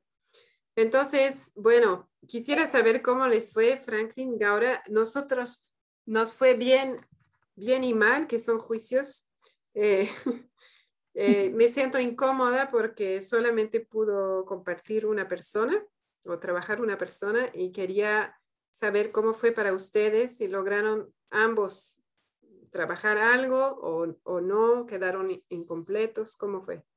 Solamente por ese lado. Pues hablamos los dos y yo me he quedado eh, a gusto con lo que hemos compartido.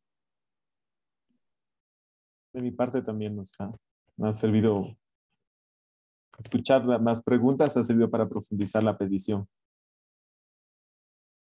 Y tú también pudiste trabajar algo. Sí, sí, sí, sí, sí, los dos. Ah, qué bien.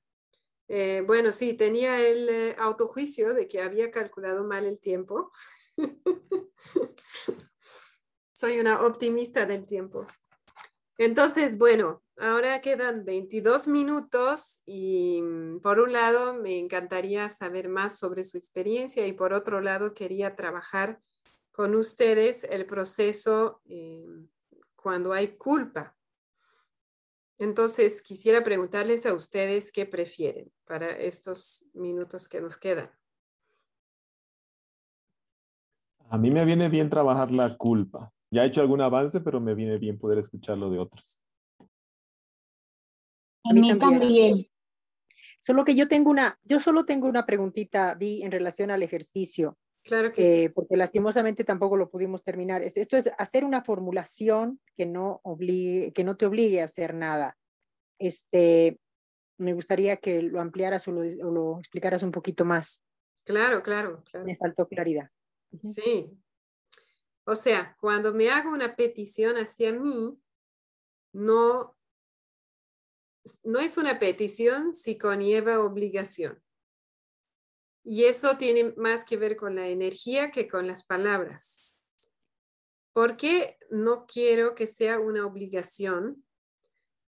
Porque cuando yo me obligo a hacer algo, se activa en mí mi necesidad de autonomía y entro a ese patrón eh, que muchos y muchas experimentamos ante las obligaciones que es o me someto o me rebelo. Entonces, por ejemplo, para las personas que han intentado alguna vez hacer una dieta o empezar, digamos, a hacer ejercicio, ¿no? pero sin tener muchas ganas, muchas veces se activa eso. Entonces, bueno, a partir de mañana voy a hacer dieta. Y mañana estoy, pero sufriendo, ¿no? Sudando frío, todo el día estoy pensando en comida, qué sé yo.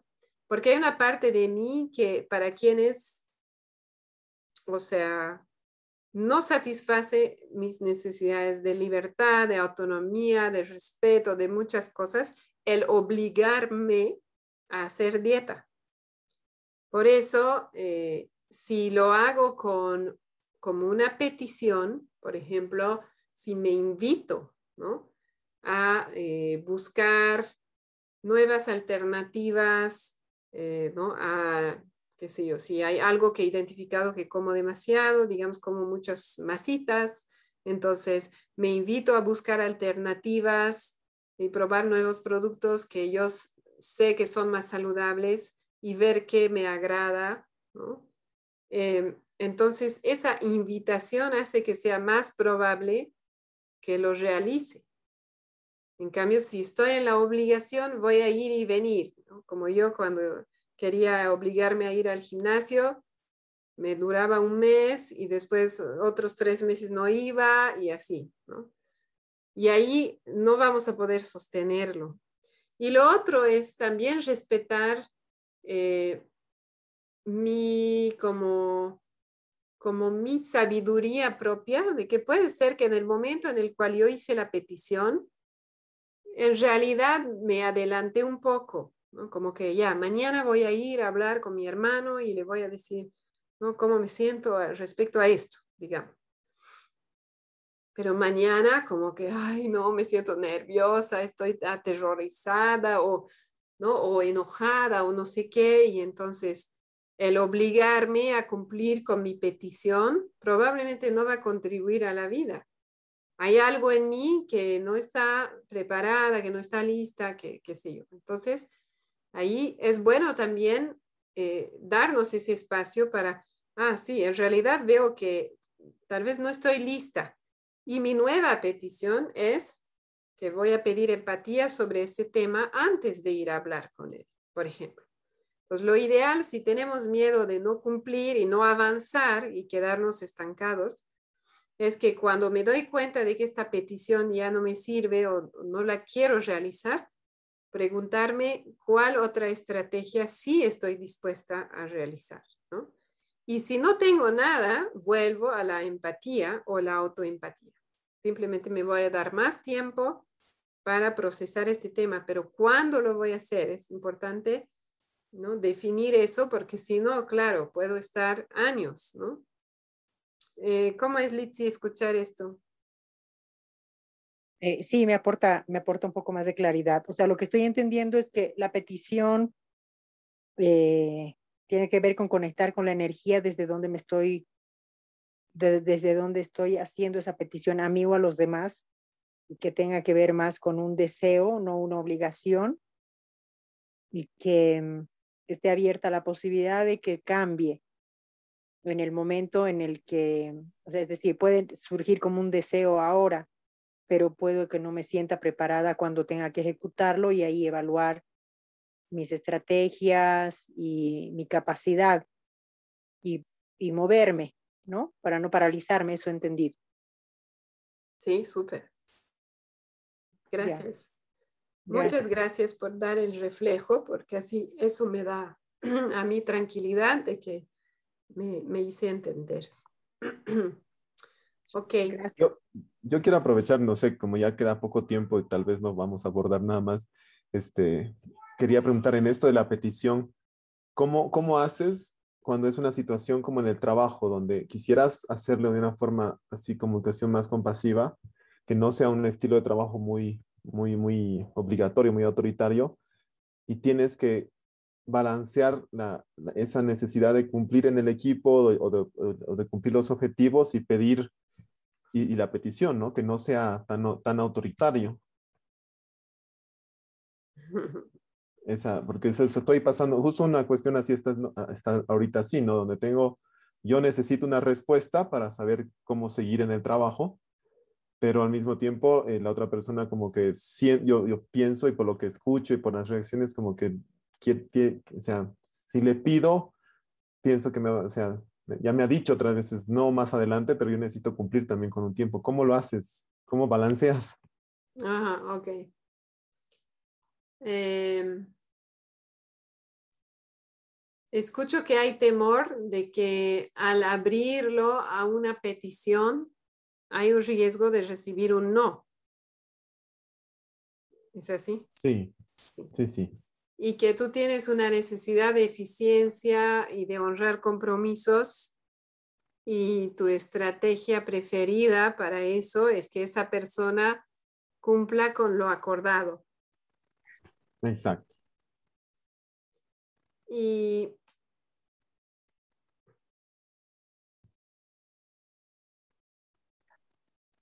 a ver si me, habría tres cosas que quisiera decir ahí, pero a ver si me voy a acordar. lo primero, lo primero es que tú tienes la elección, ¿no es cierto? O sea, yo entiendo que estás justamente en ese momento de elección y estás viendo si quieres tomar camino CNB o quieres tomar el otro camino, ¿no? Obviamente tú eliges. Va a haber momentos en los que no eliges CNB. Si eliges CNB, yo me iría a, idealmente, no sé si las condiciones sanitarias lo permiten, conversar cara a cara con la persona y entender, como dar empatía para entender qué hay detrás de, sea la lentitud, que es un juicio, pero el, no cumplir con lo acordado, o qué hay detrás de ese no que presientes, ¿no? porque tal vez lo has recibido antes.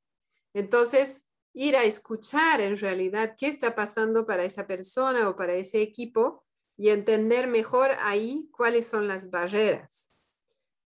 Y recién después de haber entendido eso, tú podrías expresarte y expresar tu preocupación y tu necesidad de honrar compromisos y tu, y tu petición.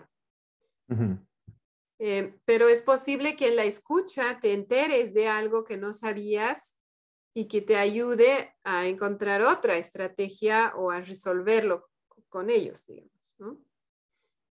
¿Cómo te suena eso?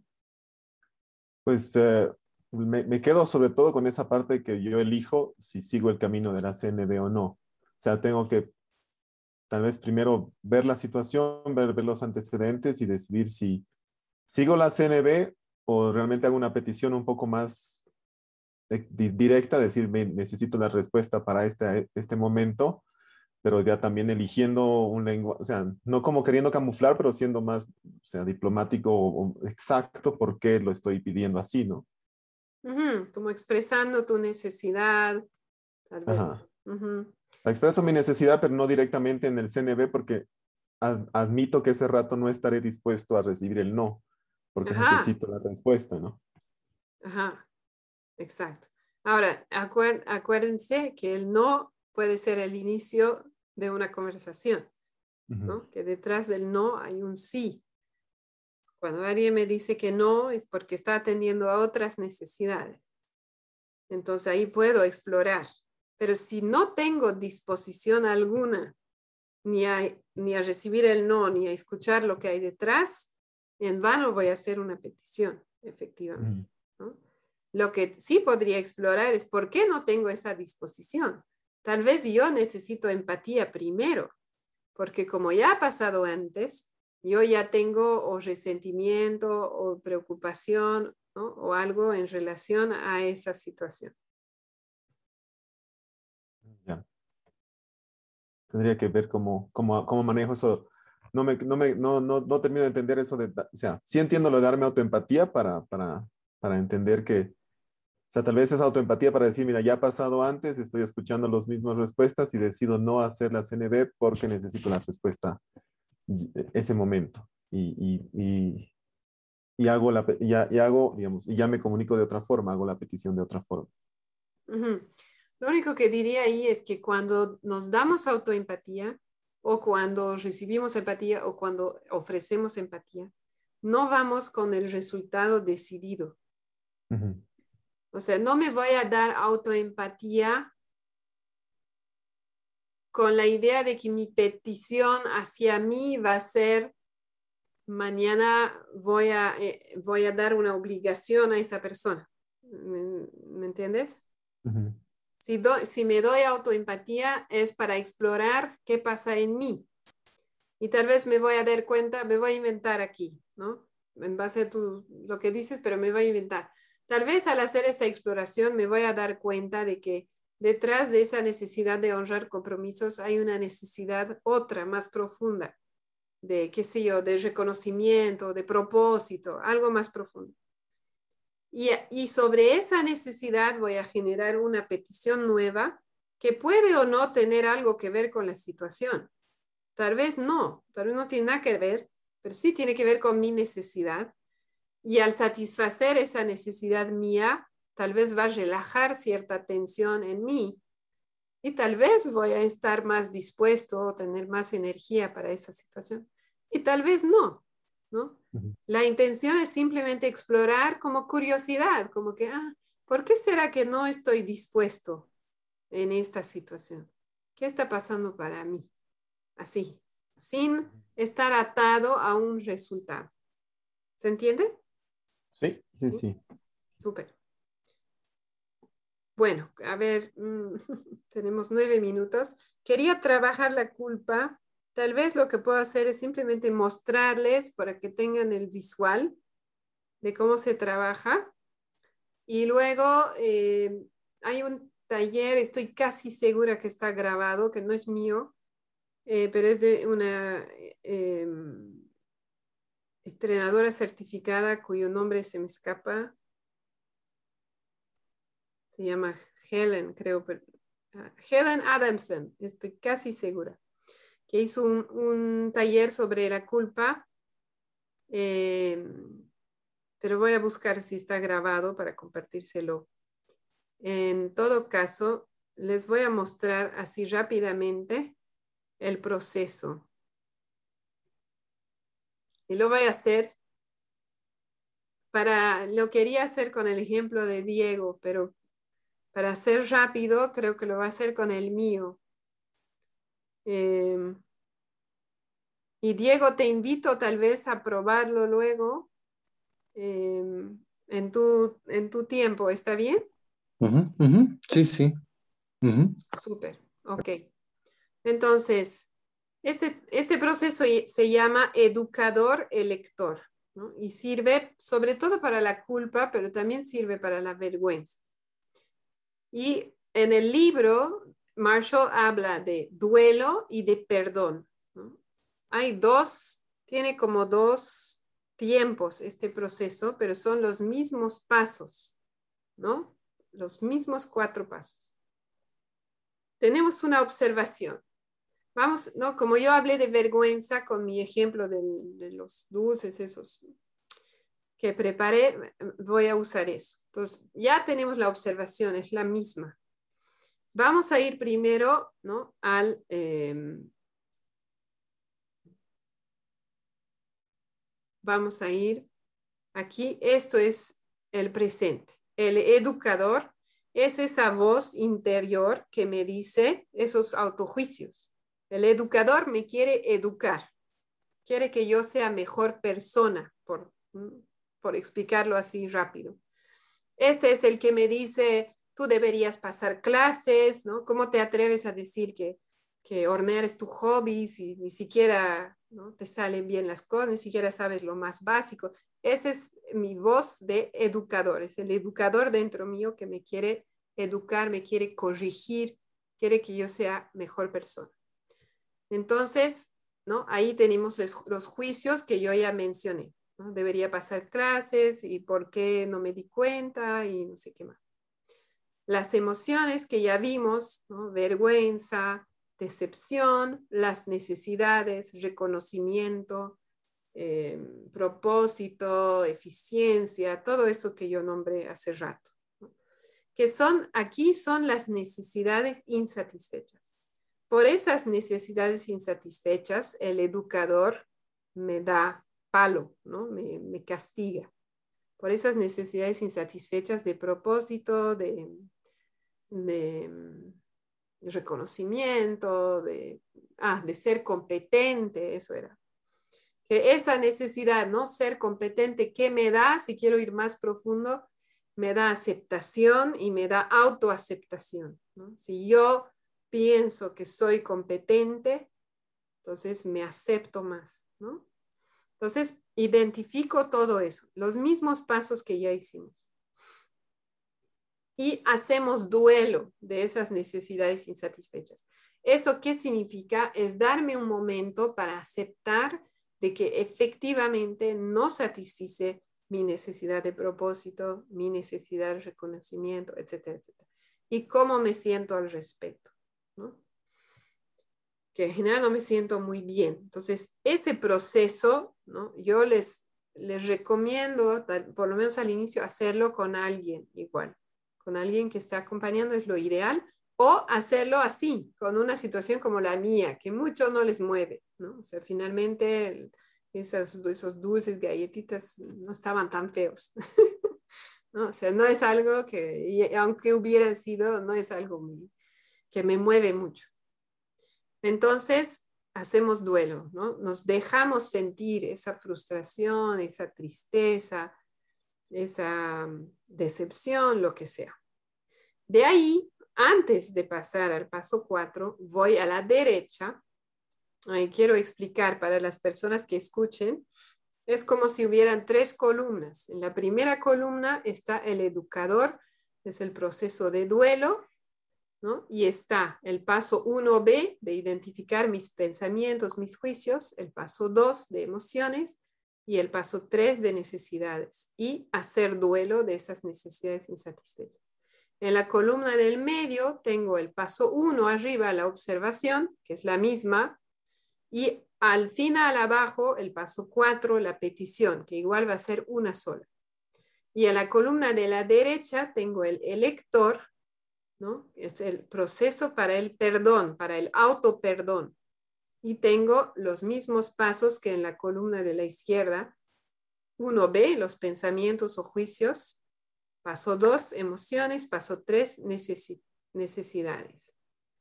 Entonces, aquí me voy a la columna del elector, el proceso para el perdón.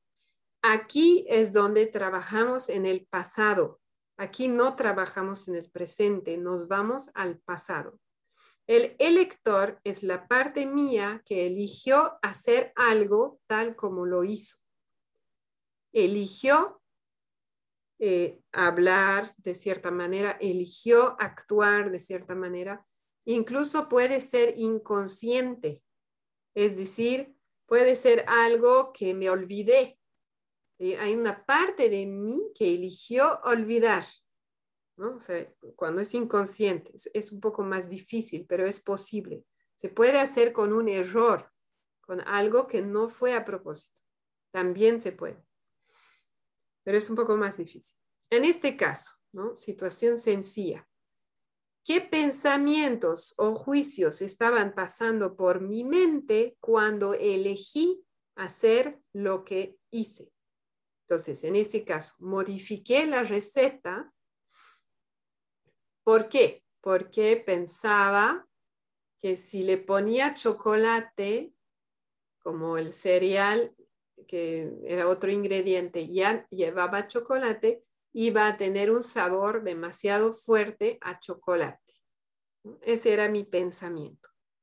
Entonces, ese era el pensamiento detrás de mi acción cuáles emociones sentía en ese momento. Otra vez estamos en el pasado. ¿Qué sentía en ese momento? Una preocupación, de que si seguía la receta exacta, sabiendo que un ingrediente tenía distinto, eh, no iba a salir bien. Entonces tenía preocupación.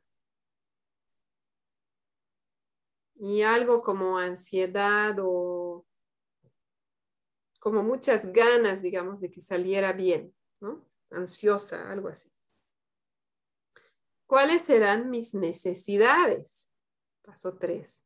Otra vez, en el pasado. Era una necesidad de, de, ¿no? de que tenga buen sabor. Eso puede ser una necesidad de, de placer, de disfrute. O puede ser también una necesidad de, de contribución mm, y había sin duda la necesidad de reconocimiento. Eh, ah, y, además estaba haciéndolo pensando especialmente en mi hija porque le gusta ese tipo de, de, cosas. Entonces, una necesidad de, mm, de, de contribuir también a ella. ¿Sí? Entonces, esas necesidades pueden ser que hayan sido satisfechas y puede ser que no. También puede ser que sean algunas las mismas que a la izquierda. En este caso, por ejemplo, la de reconocimiento podría estar en ambos lados, ¿no? El reconocer esas necesidades me ayuda a hacer paz con mi elección. Me doy cuenta de que en este caso, por ejemplo, claro, yo tenía, o sea, son casi las mismas necesidades, ¿no? Yo quería que salga bien y no salió bien o no salió tan bien como quería, ¿no? Em, pero es casi lo mismo, simplemente que lo que buscaba no fue satisfecho. A veces pasa. Y a veces pueden ser dos cosas muy distintas, ¿no? Em, por ejemplo, Diego, ¿me permites tomar tu último ejemplo? Sí, sí. El de, pero el que trabajaste. ¿Con Litsi? sí, ¿está bien? Sí, claro. Ok, gracias. Entonces, ah, pero no estaban los demás. No. Eh, era para dar más claridad. Eh, pero creo que no va a dar más claridad. Entonces voy a tomar otro ejemplo. Ok, digamos que la situación fue que yo elegí hornear algo en vez de acompañar a mi hija a, pasear. ¿no? Dos cosas muy diferentes. Entonces, puede ser que el educador me, castiga porque no satisfice mi necesidad de conexión, de dar apoyo, contribuir. Em, de acompañar todas esas necesidades. Y al elegir hornear algo en casa, elegí satisfacer otras necesidades, ¿no? De ahí disfrute, eh, relajación, reconocimiento, etc. Entonces ahí podemos ver que son dos cosas distintas. Y tal vez el hornear salió súper y yo pude satisfacer todas esas necesidades relacionadas a la horneada, pero no las necesidades relacionadas a acompañar a mi hija. Entonces, también puede ser dos, como realmente una elección muy distinta, ¿no? Muy diferenciada. Pero el darme cuenta del por qué lo hice me puede ayudar a ser más compasiva conmigo y aceptar de que yo estaba atendiendo a otras necesidades que igual son importantes para mí. Y me puedo permitir perdonar. Y recién después de eso, cuando me he dado tiempo para procesar los dos lados, que empezamos siempre con la izquierda, siempre con el educador. Me he dado tiempo para hacer las dos cosas y recién ahí voy a ir a la petición. Y la petición va a ser algo como eh, qué podría ser distinto, qué me propongo hacer distinto la próxima vez. ¿no? Entonces puede ser en mi caso de, mis galletitas, mis dulces, puede ser otra vez, me propongo ir a clases o tener un cuaderno. En el caso de acompañar a mi hija o hornear, la petición puede ser, por ejemplo, la, la próxima vez que tengo una elección así entre dos opciones, me voy a dar cinco minutos para centrarme, conectarme conmigo, ¿no? Y preguntarme qué necesidades voy a satisfacer en un caso y en el otro. Y en base a eso decidir. En otras palabras, hacer una elección más consciente, ¿no? Eso podría ser una petición. Ya estamos fuera de tiempo.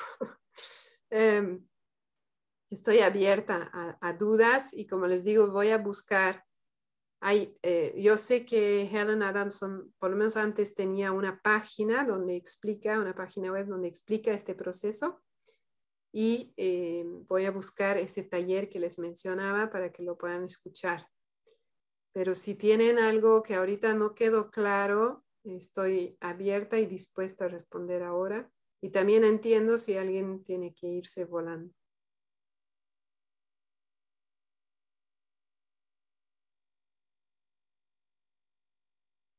Eh, una consulta.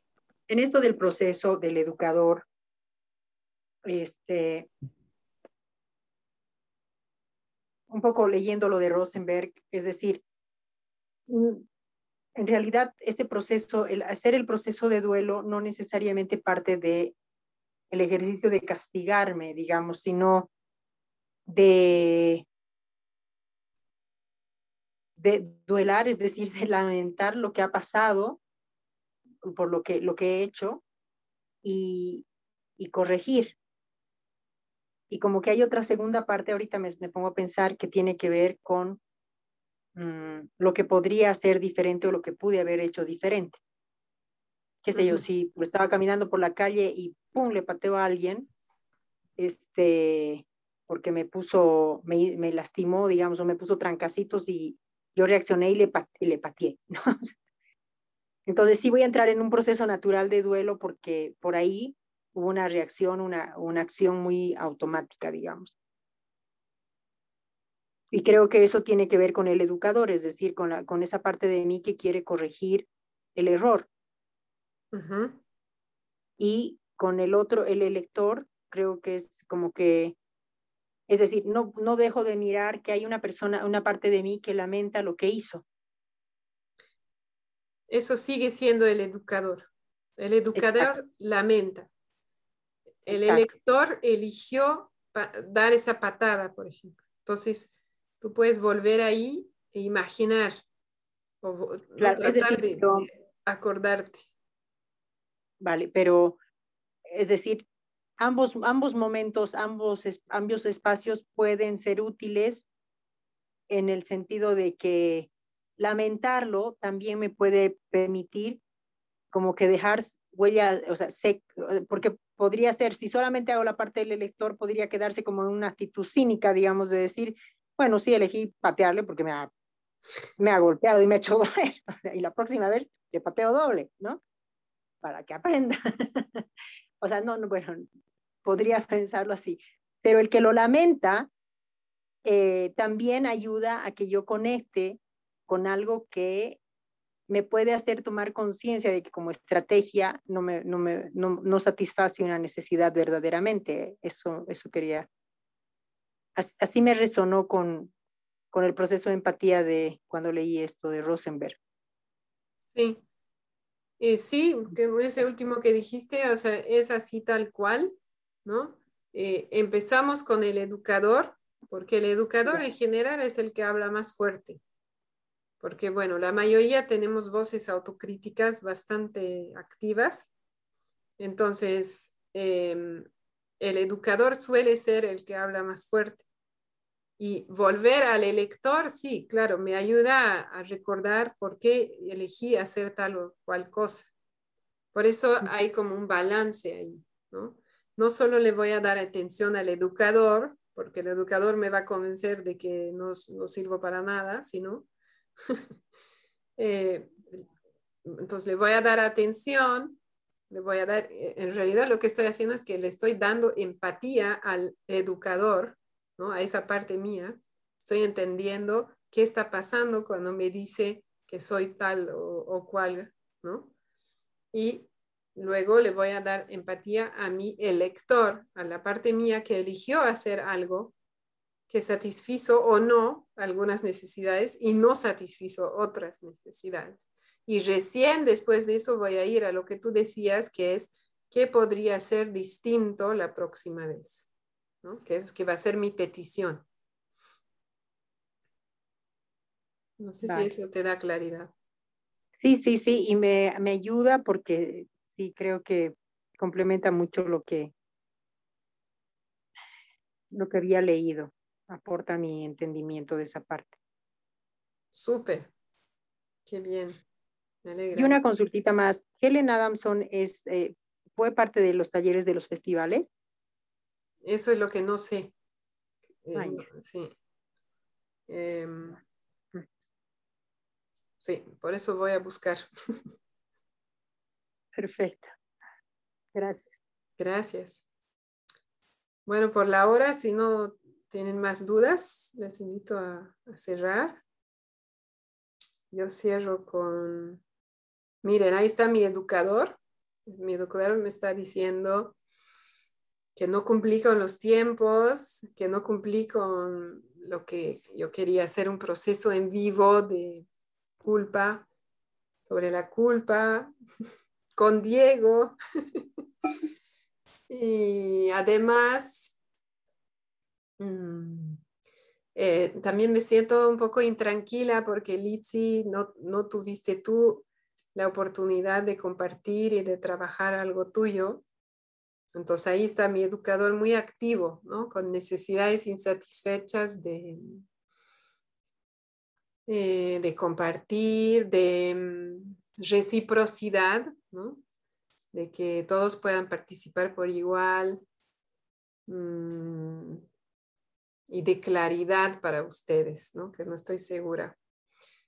Y ya que estamos en eso, voy a, voy a irme al elector y voy a acordarme que, bueno, que elegí atender, elegí dar el espacio para la bienvenida porque satisface necesidades de conexión y también de claridad para mí, eh, para saber dónde están.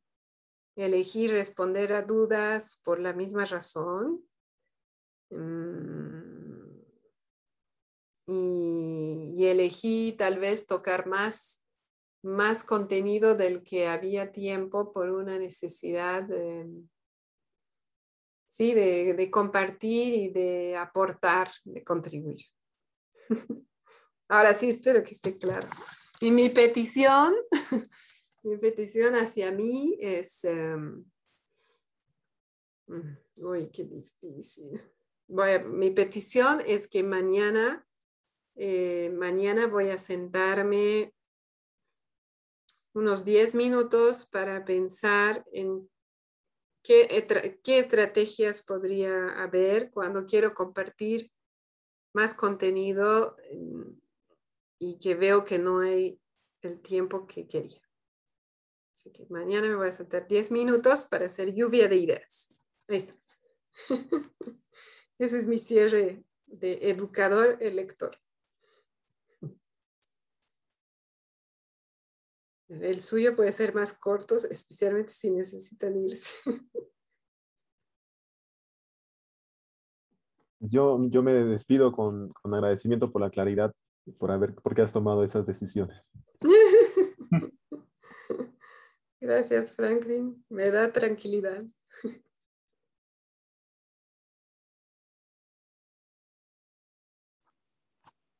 Para mí ha sido muy enriquecedor.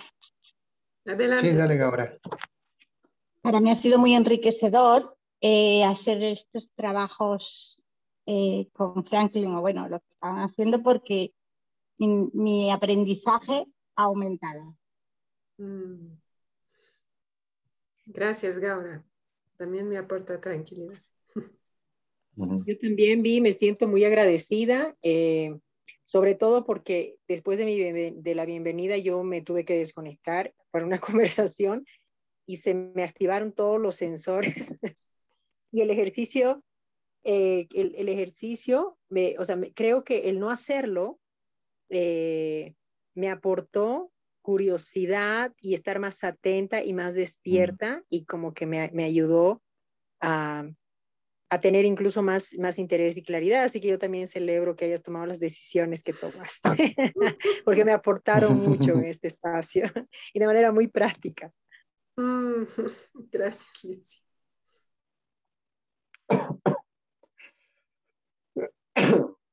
Perdón. Eh, sí, yo me llevo, me, me, ha, tocado bien fuerte, eh, bueno, muchas cosas, pero lo que más fuerte me ha tocado ahora cuando has hecho tú la tabla, es la tabla de la elección. Y me doy cuenta que eh, a veces soy muy duro, seguro muchos de nosotros somos duros en demasía con nosotros mismos.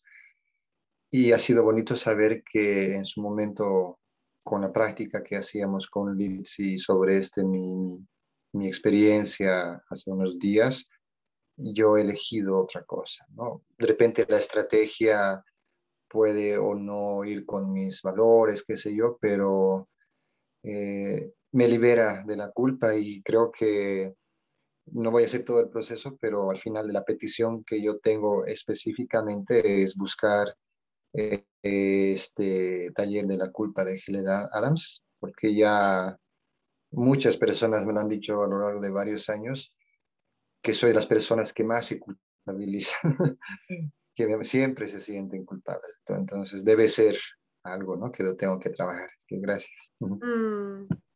Gracias, Diego, por compartir y por traer tu tema que creo que eh, dio claridad al proceso, ¿no? Así, gracias a todos, a todas. nos vemos en dos semanas.